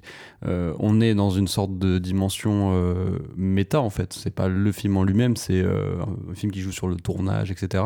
Et ça se fait d'ailleurs de plus en plus ces dernières années au cinéma. Il y a dans ça, il y a dans le dernier Nuribil Je Ceylan, les herbes sèches. Effectivement, Il y a aussi chez euh, Johanna Hogg. Enfin, je dis ça parce que de plus en plus, les cinéastes, on dirait qu'ils aiment bien, c'est pour la petite parenthèse, Morgane, mais on dirait qu'ils aiment bien euh, montrer les conditions de tournage en les intégrant à l'histoire. Effectivement. C'est comme une mode. C'est un procédé un peu lynchien en soi, donc euh, je, je, comprends le, le, fait de le mettre. Et ensuite, le film démarre et il y a donc trois parties. Il y a 2044 il y a. Euh, alors, en fait, elle revisite ses vies antérieures, comme tu l'as dit. Euh, euh, donc, là, il y a deux vies, en fait, qu'elle revisite. c'est 1800, enfin, fin 1800, je dirais. Oui. Parce qu'il n'y a pas de véhicule encore dans, dans Paris, donc mm. je dirais fin 1800. ça doit être post-Haussmann. Et, euh, et donc 1900. Euh, euh, ah non, je sais pas quelle année. 2000, ah non, 2010 au moins. Ouais, 2014, 2014. Et d'ailleurs, Morgan, je pense que cette, l'introduction du film La Bête en vrai, est une réalité alternative de la seconde vie. Parce qu'elle a la même coupe de cheveux, les mêmes vêtements. effectivement, mais euh, en fait, oui, réalité alternative de la seconde vie, sauf que, effectivement, euh, parce que d'ailleurs, elle rejoue une scène de, qui a lieu dans la vie à Los Angeles. C'est pour ça. Mais l'acteur, le, réalisateur lui parle en français, donc euh, c'est pour ça, et c'est Bonello, enfin. Oui, oui. Voilà, c'est un jeu là-dessus.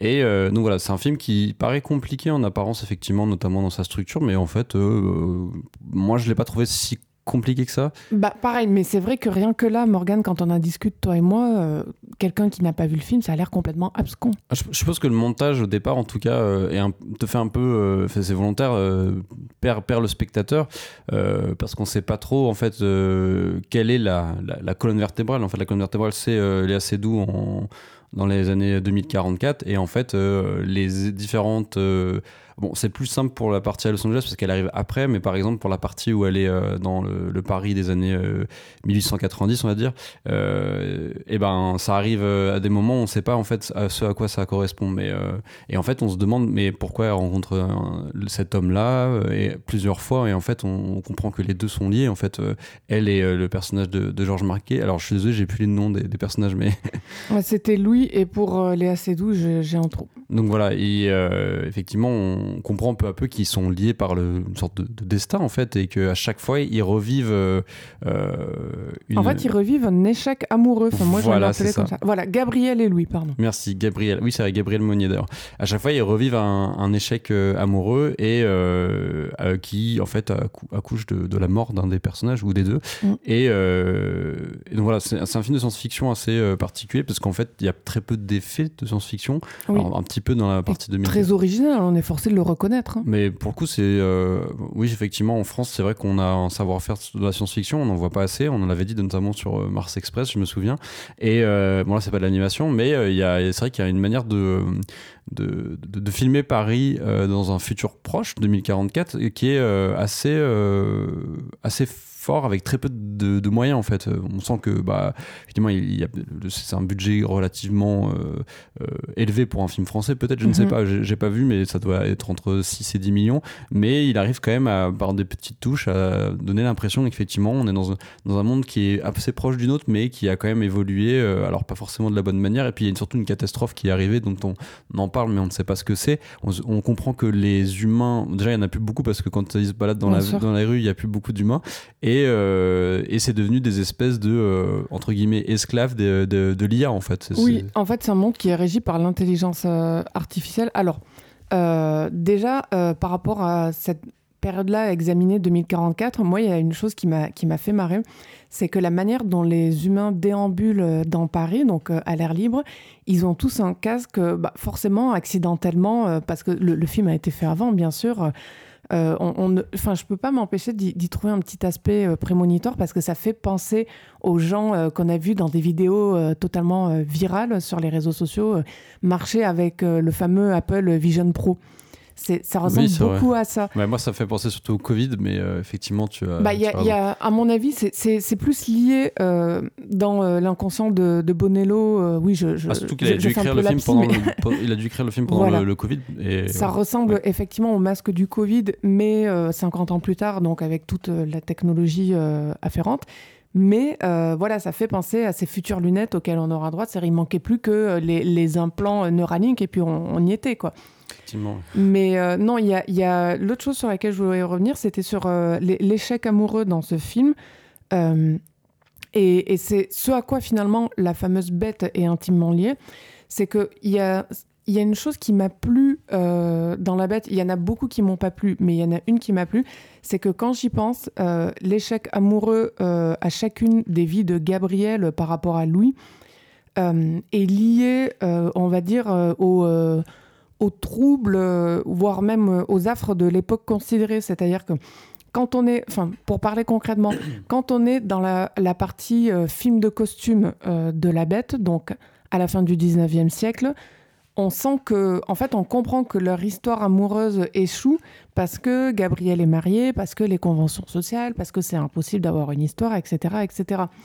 Euh, dans la partie euh, plus de notre époque, euh, on sent que c'est euh, une histoire amoureuse qui échoue parce que il y a une résurgence et, là c'est étayé par des faits. voilà, il y a eu des études récemment sur ça, mais là aussi ça témoigne de de l'intuition de, Bonello. Il y, a, il y a une résurgence en fait du masculinisme, des incels. Euh, des hommes en fait qui, qui détestent les femmes et en particulier chez les jeunes hommes. C'est tout marrant parce que c'est 2014, mais en même temps, euh, à l'époque, ça devait être très. euh, Enfin, ça devait être les prémices de ça et que maintenant, Bien on s'en rend compte beaucoup, compte beaucoup plus, tu vois. Et donc là, l'histoire amoureuse échoue à cause de ça et échoue à cause finalement de cette résurgence et donc des hommes euh, qui, qui, qui passent à côté de leur vie en devenant extrêmement violents et, en- et quelque part en s'empêchant de vivre euh, euh, 'fin, des choses plus positives et une belle histoire d'amour. Enfin, c'est un peu ce que Bonello euh, dit ici. Et dans la partie, donc, on va dire, complètement science-fiction, 2044, l'histoire échoue à cause de, de la machine. C'est littéralement, mais, mais là, je, fais dire au film quelque part, peut-être ce qu'il dit pas, mais, mais enfin, ça fait quand même penser à ça. Enfin, c'est littéralement la France contre les robots de Bernanos, quoi. C'est-à-dire que la machine a tout supplanté, l'être humain, bon, bah, il devient comme de plus en plus mécanisé. Et euh, l'histoire euh, échoue euh, grâce à ça. Et c'est là qu'en fait, on prend pleinement conscience, comme dans un coup de poing, grâce au cri final de Léa Seydoux, ce qu'est vraiment la, la, bête. Et en fait, enfin, je pense que je peux le dire, parce, Morgane, parce que bon, les gens qui nous écoutent, je suppose qu'ils auront ça vu. Y est, go. Non, mais je, je suppose qu'ils auront vu le film. Et, mais je, pour ça, je vais d'abord revenir au matériau de base, c'est-à-dire au court roman de Henry James.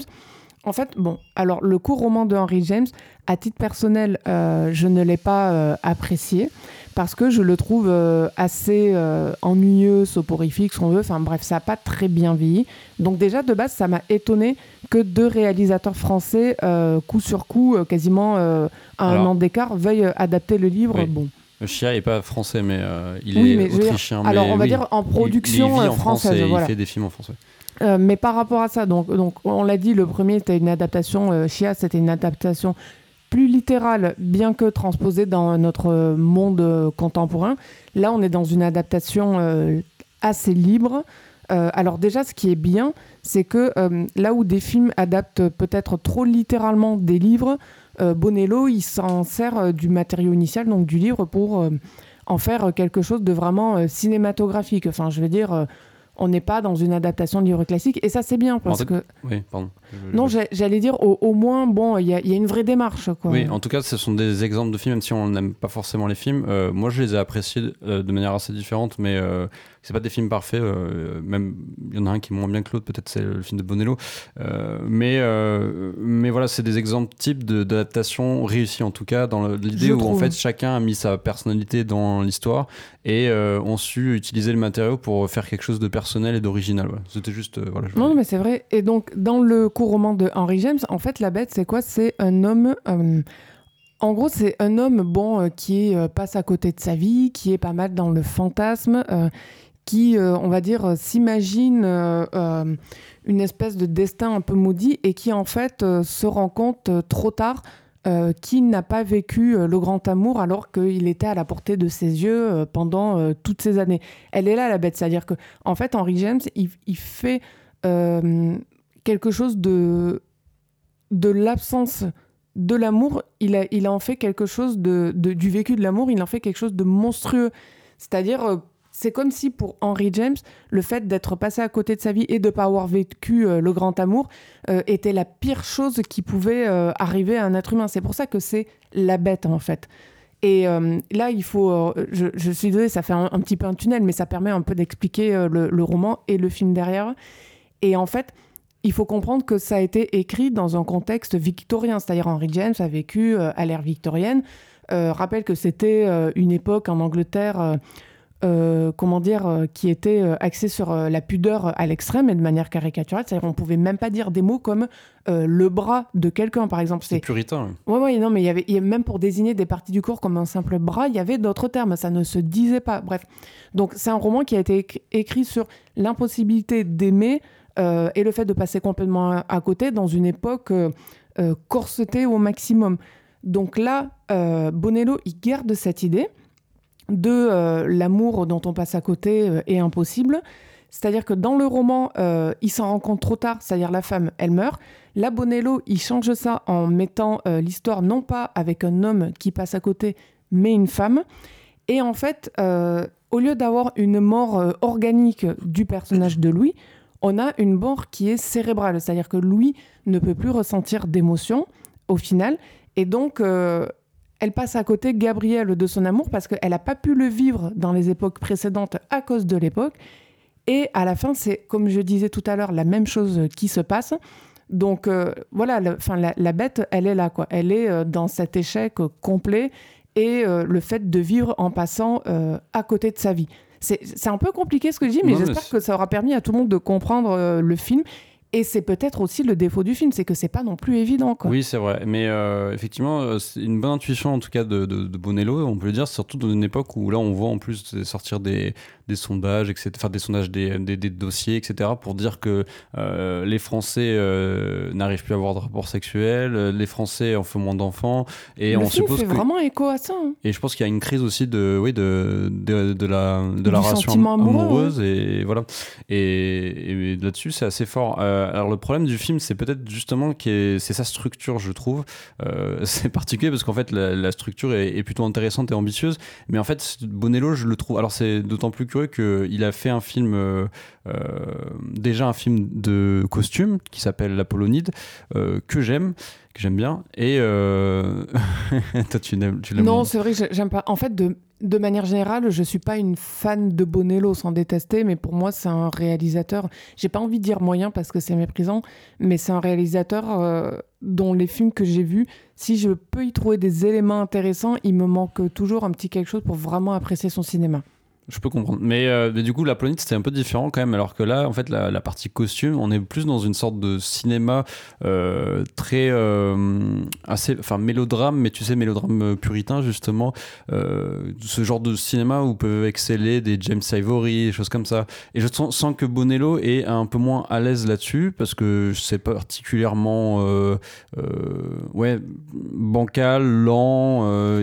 c'est un peu plat, en fait. Très peu d'émotions qui passent dans, dans ces, les... ces passages oui, dans les différentes parties du film euh, La Bête de Bonello, il y a euh, des parties effectivement moins réussies et celle avec les costumes est la moins réussie, on peut le dire. C'est ça. Et euh, par contre, la partie à Los Angeles, et je comprends pourquoi il l'a mis, en fait, c'est ça qui est marrant, c'est parce que comme il a changé le personnage principal qui devient la femme, comme tu l'as expliqué, ben, souvent on l'associe, la femme, en fait, c'est assez cliché, mais c'est assez marrant de, Il en joue hein, des clichés, de faire un, un type de cinéma qu'on associe beaucoup euh, au film féminin, donc le, film à costume euh, sentimental et euh, le slasher en fait où la femme est une victime d'un tueur euh, et là euh, justement là, je le trouve beaucoup plus à l'aise. Surtout qu'il modernise le slasher c'est le slasher dans les années 2010 avec un type qui n'est plus un tueur à masque mais un, un tueur à découvert qui fait des vidéos alors on se demande sur quel réseau social mais potentiellement Facebook YouTube parce que en fait ce qui se passe et là aussi c'est très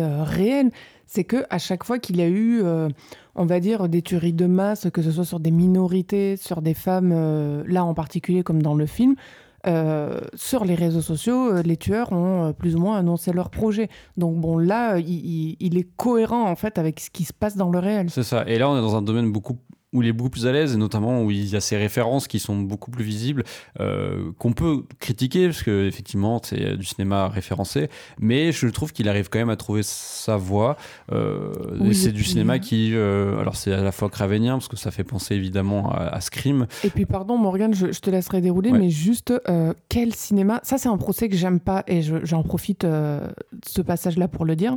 Je n'aime pas quand on dit qu'un cinéma est trop référencé parce que quel cinéma n'est pas référencé aujourd'hui? Il n'y a, a, aucun euh, cinéma qui fait de la création endogène. Enfin, tout cinéma est forcément euh, des plans qu'on a déjà vus, des conventions qu'on a déjà vues. Enfin, pour moi, c'est un faux procès. En fait, on, ne devrait pas euh, dire qu'un film est pas bon parce que on a détecté que des plans ou des mises en scène ou quoi que ce soit d'autre font écho à d'autres films du passé. C'est pas grave? Oui, complètement. Et puis en plus, Bonello, c'est un cinéaste. souvent, il y a, des, références qui, apparaissent, mais euh, voilà, c'est un peu plus du maniérisme à la De Palma, tu vois. Donc ça, ça me gêne pas trop, tu vois. Il en fait pas une espèce de, de, catalogue de références sans, sans rien autour.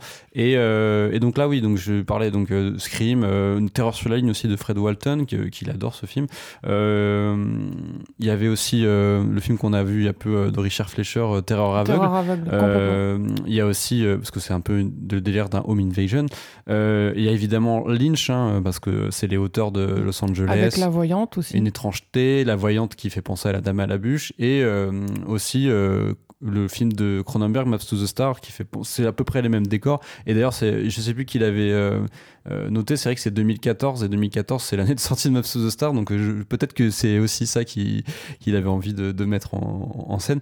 Et euh, je trouve cette partie assez euh, bluffante et à la fois aussi frustrante parce que ça pourrait être encore plus, tu vois. Mais il est, euh, il en reste bloqué, bah, le fait que ce soit qu'une partie d'un film et que du coup, alors que le film aurait pu être quasiment que ça. Et je me dis, au final, Bonello, euh, peut-être qu'il devrait enfin. Alors, Zombie Child, c'était aussi une sorte de film d'horreur qui revisitait le cinéma de, de zombies, mais c'était pas très réussi parce que justement il, il tourne souvent autour du pot. Tu sens qu'il veut faire du cinéma d'horreur, mais qu'il veut quand même l'aborder d'une manière un peu intellectuelle peut-être. Oui, Alors, On dirait qu'il n'ose pas en fait se lancer euh, sans, sans, euh, sans filet de, de parachute. quoi. et, et je pense pas que ce soit du mépris par rapport au genre, pas du tout, parce qu'il adore le on cinéma sent de genre. qu'il est fan. Mais je pense qu'il en fait, il peut pas s'empêcher de faire du cinéma théorique sur l'horreur plutôt que du vrai cinéma d'horreur. Et, et ça, c'est euh, frustrant. Mais du coup, c'est la partie que je préfère dans le film parce qu'il y a des, euh, il y a- il y a des, en plus, il y a des vraies idées de mise en scène. La maison, elle est assez, euh, assez géniale euh, avec ses grandes baies vitrées. Et, euh, Et puis on sent la peur, enfin tout simplement, je veux dire, dans l'horreur, il y a de la peur, Oui, et là ça. on la sent, enfin, on craint pour Gabriel, alors que lui, on l'a vu gentleman dans la partie de costume, là on le voit euh, complètement ravagé, incel, dans la détestation totale des femmes, enfin on en est d'autant plus chamboulé en fait. Ouais, il passe d'un type de caractère à un autre qui est complètement différent. Ceci dit, euh, le personnage de Gabriel aussi un peu, un peu modifié parce que dans sa partie à Los Angeles, euh, alors que dans l'autre elle est fortunée, là elle est pas fortunée, elle est en galère. et, Oui, euh, on sent la solitude oui. chez elle et en même temps, elle s'assume paradoxalement bien plus que quand elle était dans un univers euh, bah, corseté, pour réemployer le, le Exact. terme qui est accolé à l'ère victorienne. Exactement. Et euh, bon, c'est un peu dommage. Du coup, le film, je le trouve à moitié réussi parce qu'il y a, y, y cette partie euh, à Paris qui finalement, à part la scène de fin dans l'eau, qui est assez jolie, qui m'a fait penser notamment à. Où à on voit des rats qui volent, ça m'a fasciné. Enfin, qui Enfin, volent, qui- qui- Non, pardon, qui sont qui noyés, flottent. euh, qui flottent. Euh, ça me fait penser à. D'ailleurs, c'est. sûr que c'est une référence à Inferno de, de euh, Argento quand elle plonge dans l'eau et qu'elle a un corps de qui touche son pied et euh, elle, elle est choquée. C'est ce qui se passe dans, dans, dans la scène de, de- du film de la bête. Et, euh, et donc la scène de fin, évidemment, assez poignante avec les deux personnages et le cri de Léa Seydoux qui fait évidemment penser à ceux qui ont vu Twin Peaks The Return, le cri final de Laura euh, qui coupe la série littéralement en coupant le, son, l'électricité, euh, les, écrans qui s'éteignent. Euh, et donc ça m'a fait penser à ça. Et euh, donc oui, c'est du cinéma référencé, mais je trouve qu'il il arrive quand même à, bien, doser et à faire son, propre truc. Et c'est assez fort. Et je trouve que c'est son meilleur film depuis Saint-Laurent, qui est de toute façon son meilleur film, je trouve, Saint-Laurent.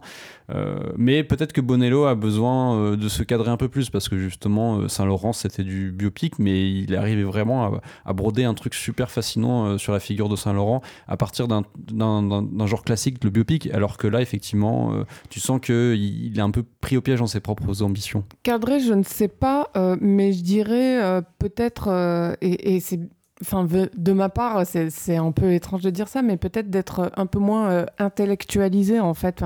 Pour moi, il y a besoin de, de plus d'organique, de, de plus de chair dans, dans son film, parce que en fait, ce qui m'a aussi posé problème, et c'est pas du tout une question de casting, Morgan, ou euh, d'interprétation de la part des acteurs, euh, Léa Seydoux, Georges Mackay, ils sont très bien, même les autres, euh, ils sont, ils sont tous très bien. Gouslagi Mahanda, euh, qu'on Oui. avait vu dans Saint-Omer, qui fait une poupée à la fois sexuelle Oui. et qui, qui est assez Et qui est géniale, avec sa bien, diction hein. qui est incroyable. J'adore sa Oui, diction, cette et actrice. puis... Ah non, mais elle a une voix qui est magnifique. Enfin, j'aime beaucoup cette actrice, quoi. Et non, non, ce, ce que j'allais dire, en fait, c'est que le problème du film, c'est que à force d'être trop intellectuel et trop euh, dans la euh, théorie par rapport, euh, dans le sens où c'est comme un film concept par rapport à l'adaptation du livre, c'est que finalement, on passe, je trouve, à côté de ce qui faisait le principal centre d'intérêt du livre, qui n'était pas extraordinaire, comme je l'ai dit, c'est euh, l'amour avec un grand A. C'est- C'est-à-dire qu'en en fait, dans La Bête de Bonello, je trouve qu'on ne sent pas suffisamment euh, l'amour entre les personnages. Quand même, même il est compliqué. En fait, le, problème, c'est que comme les personnages, ils passent dans son film systématiquement à côté du grand amour, il, manque, euh, il manque quelque chose. Et, euh, il, manque en fait ce ressenti-là de, l'amour. Alors, il y a des moments où il s'en approche et où presque on le sent.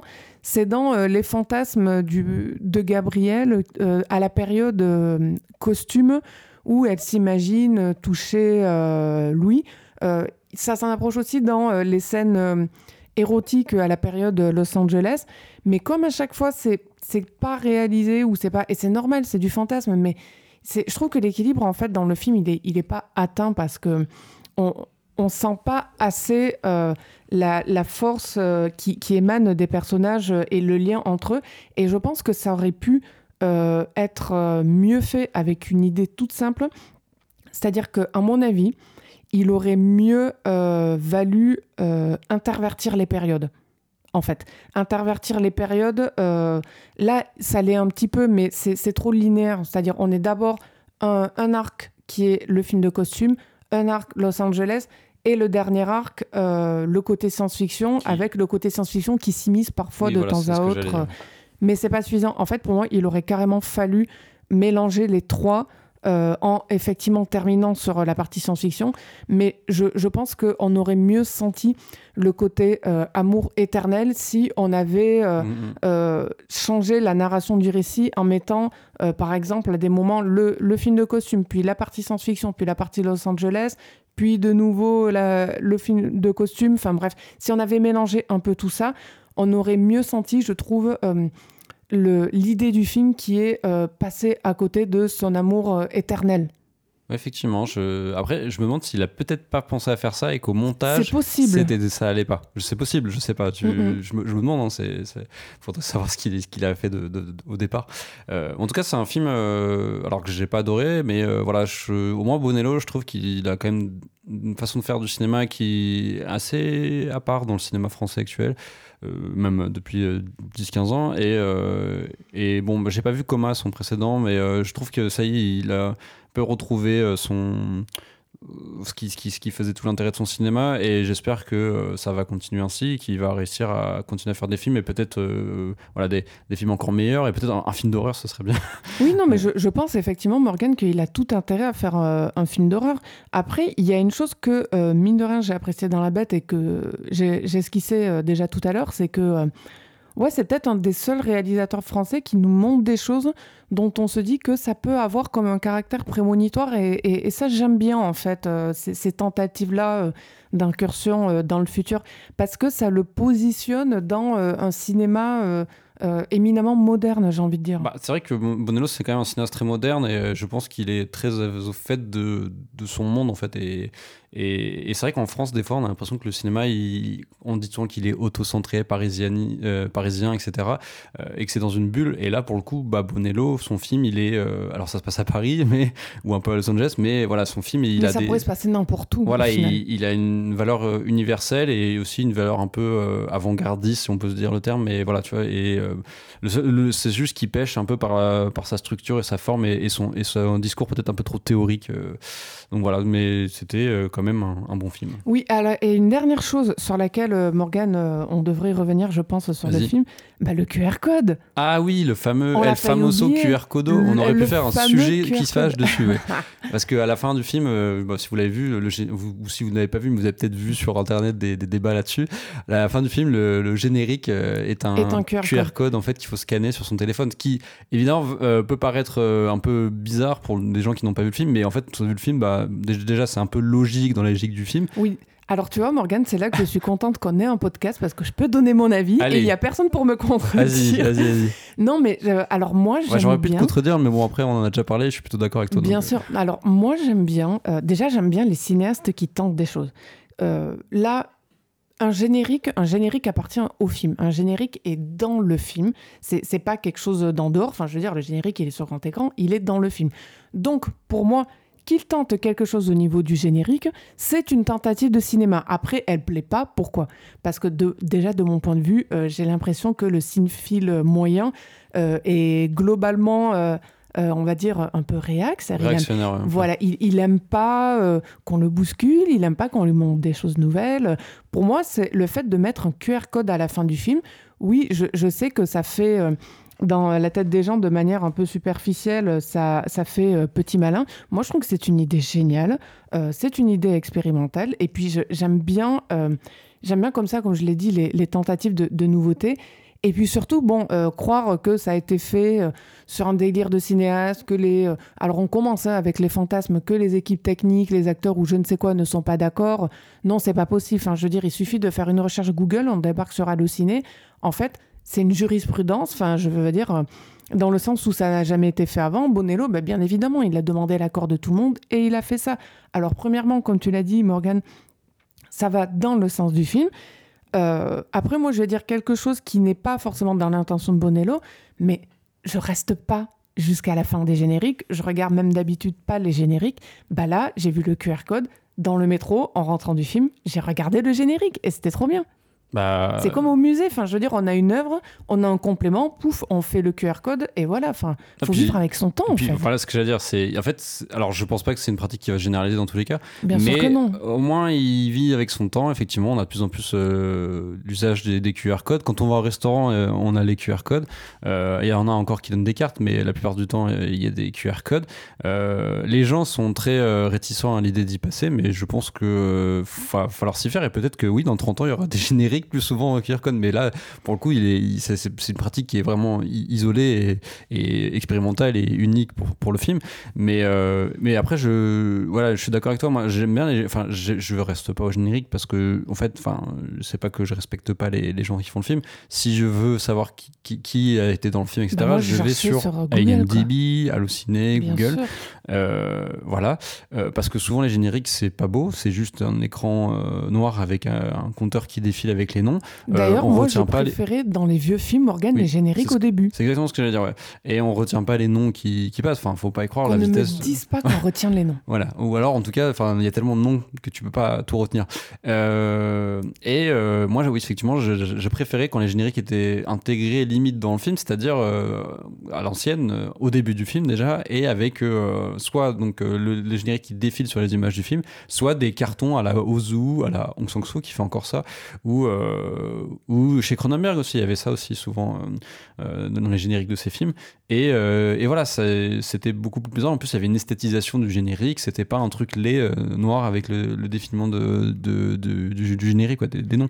Et, et voilà, donc là, il propose un truc. Alors, certes, c'est ça en fait quand tu enregistres, c'est effectivement le générique noir, etc. Avec une scène en plus, façon Marvel, scène post-générique.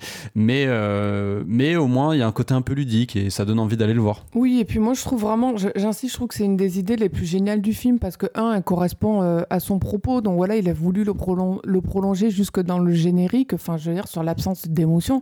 Parce que c'est ça qui se passe. Je veux dire, on voit un générique pour comprendre qui l'a fait, la musique, tout ça, tout ça.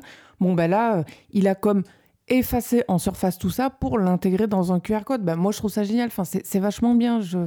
Et puis, je, crois qu'il faut qu'on arrête, euh, quand on est cinéphile, d'être absolument réticent euh, à, à- à tout changement. Enfin, et, c'est- et je- et même changement, le terme n'est pas approprié parce que c'est. euh, Innovation. euh, oui, c'est et même même pas parce que quand on dit non, mais quand on dit innovation ou changement, on, on parle de quelque chose euh, qui est comme voué euh, à être généralisé. C'est même pas le cas, comme tu l'as dit, Morgan. C'est euh, vraiment être réticent euh, à tout changement inopiné. Enfin, je veux dire, à toute nouveauté. Enfin, c'est pas grave s'il a envie de faire ça et puis quoi. Enfin, je... il n'y a pas de quoi polémiquer. Exactement. Bon, bah, sur ces derniers mots, on a fini avec le, programme de, euh, de euh, ce 33e épisode d'Arrêt Caméra. Euh, et voilà.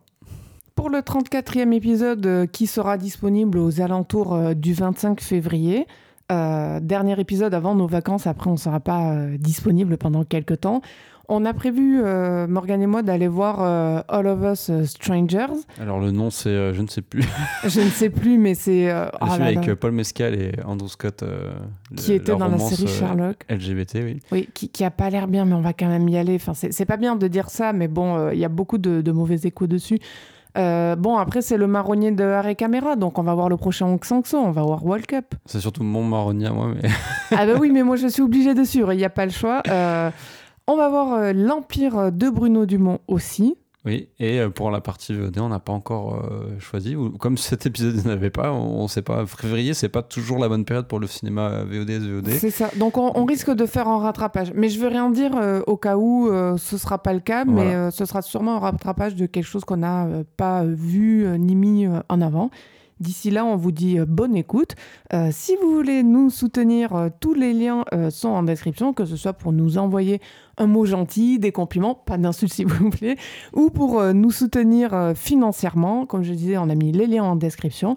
Et puis d'ici là, euh, on vous dit à la prochaine et Bonne écoute.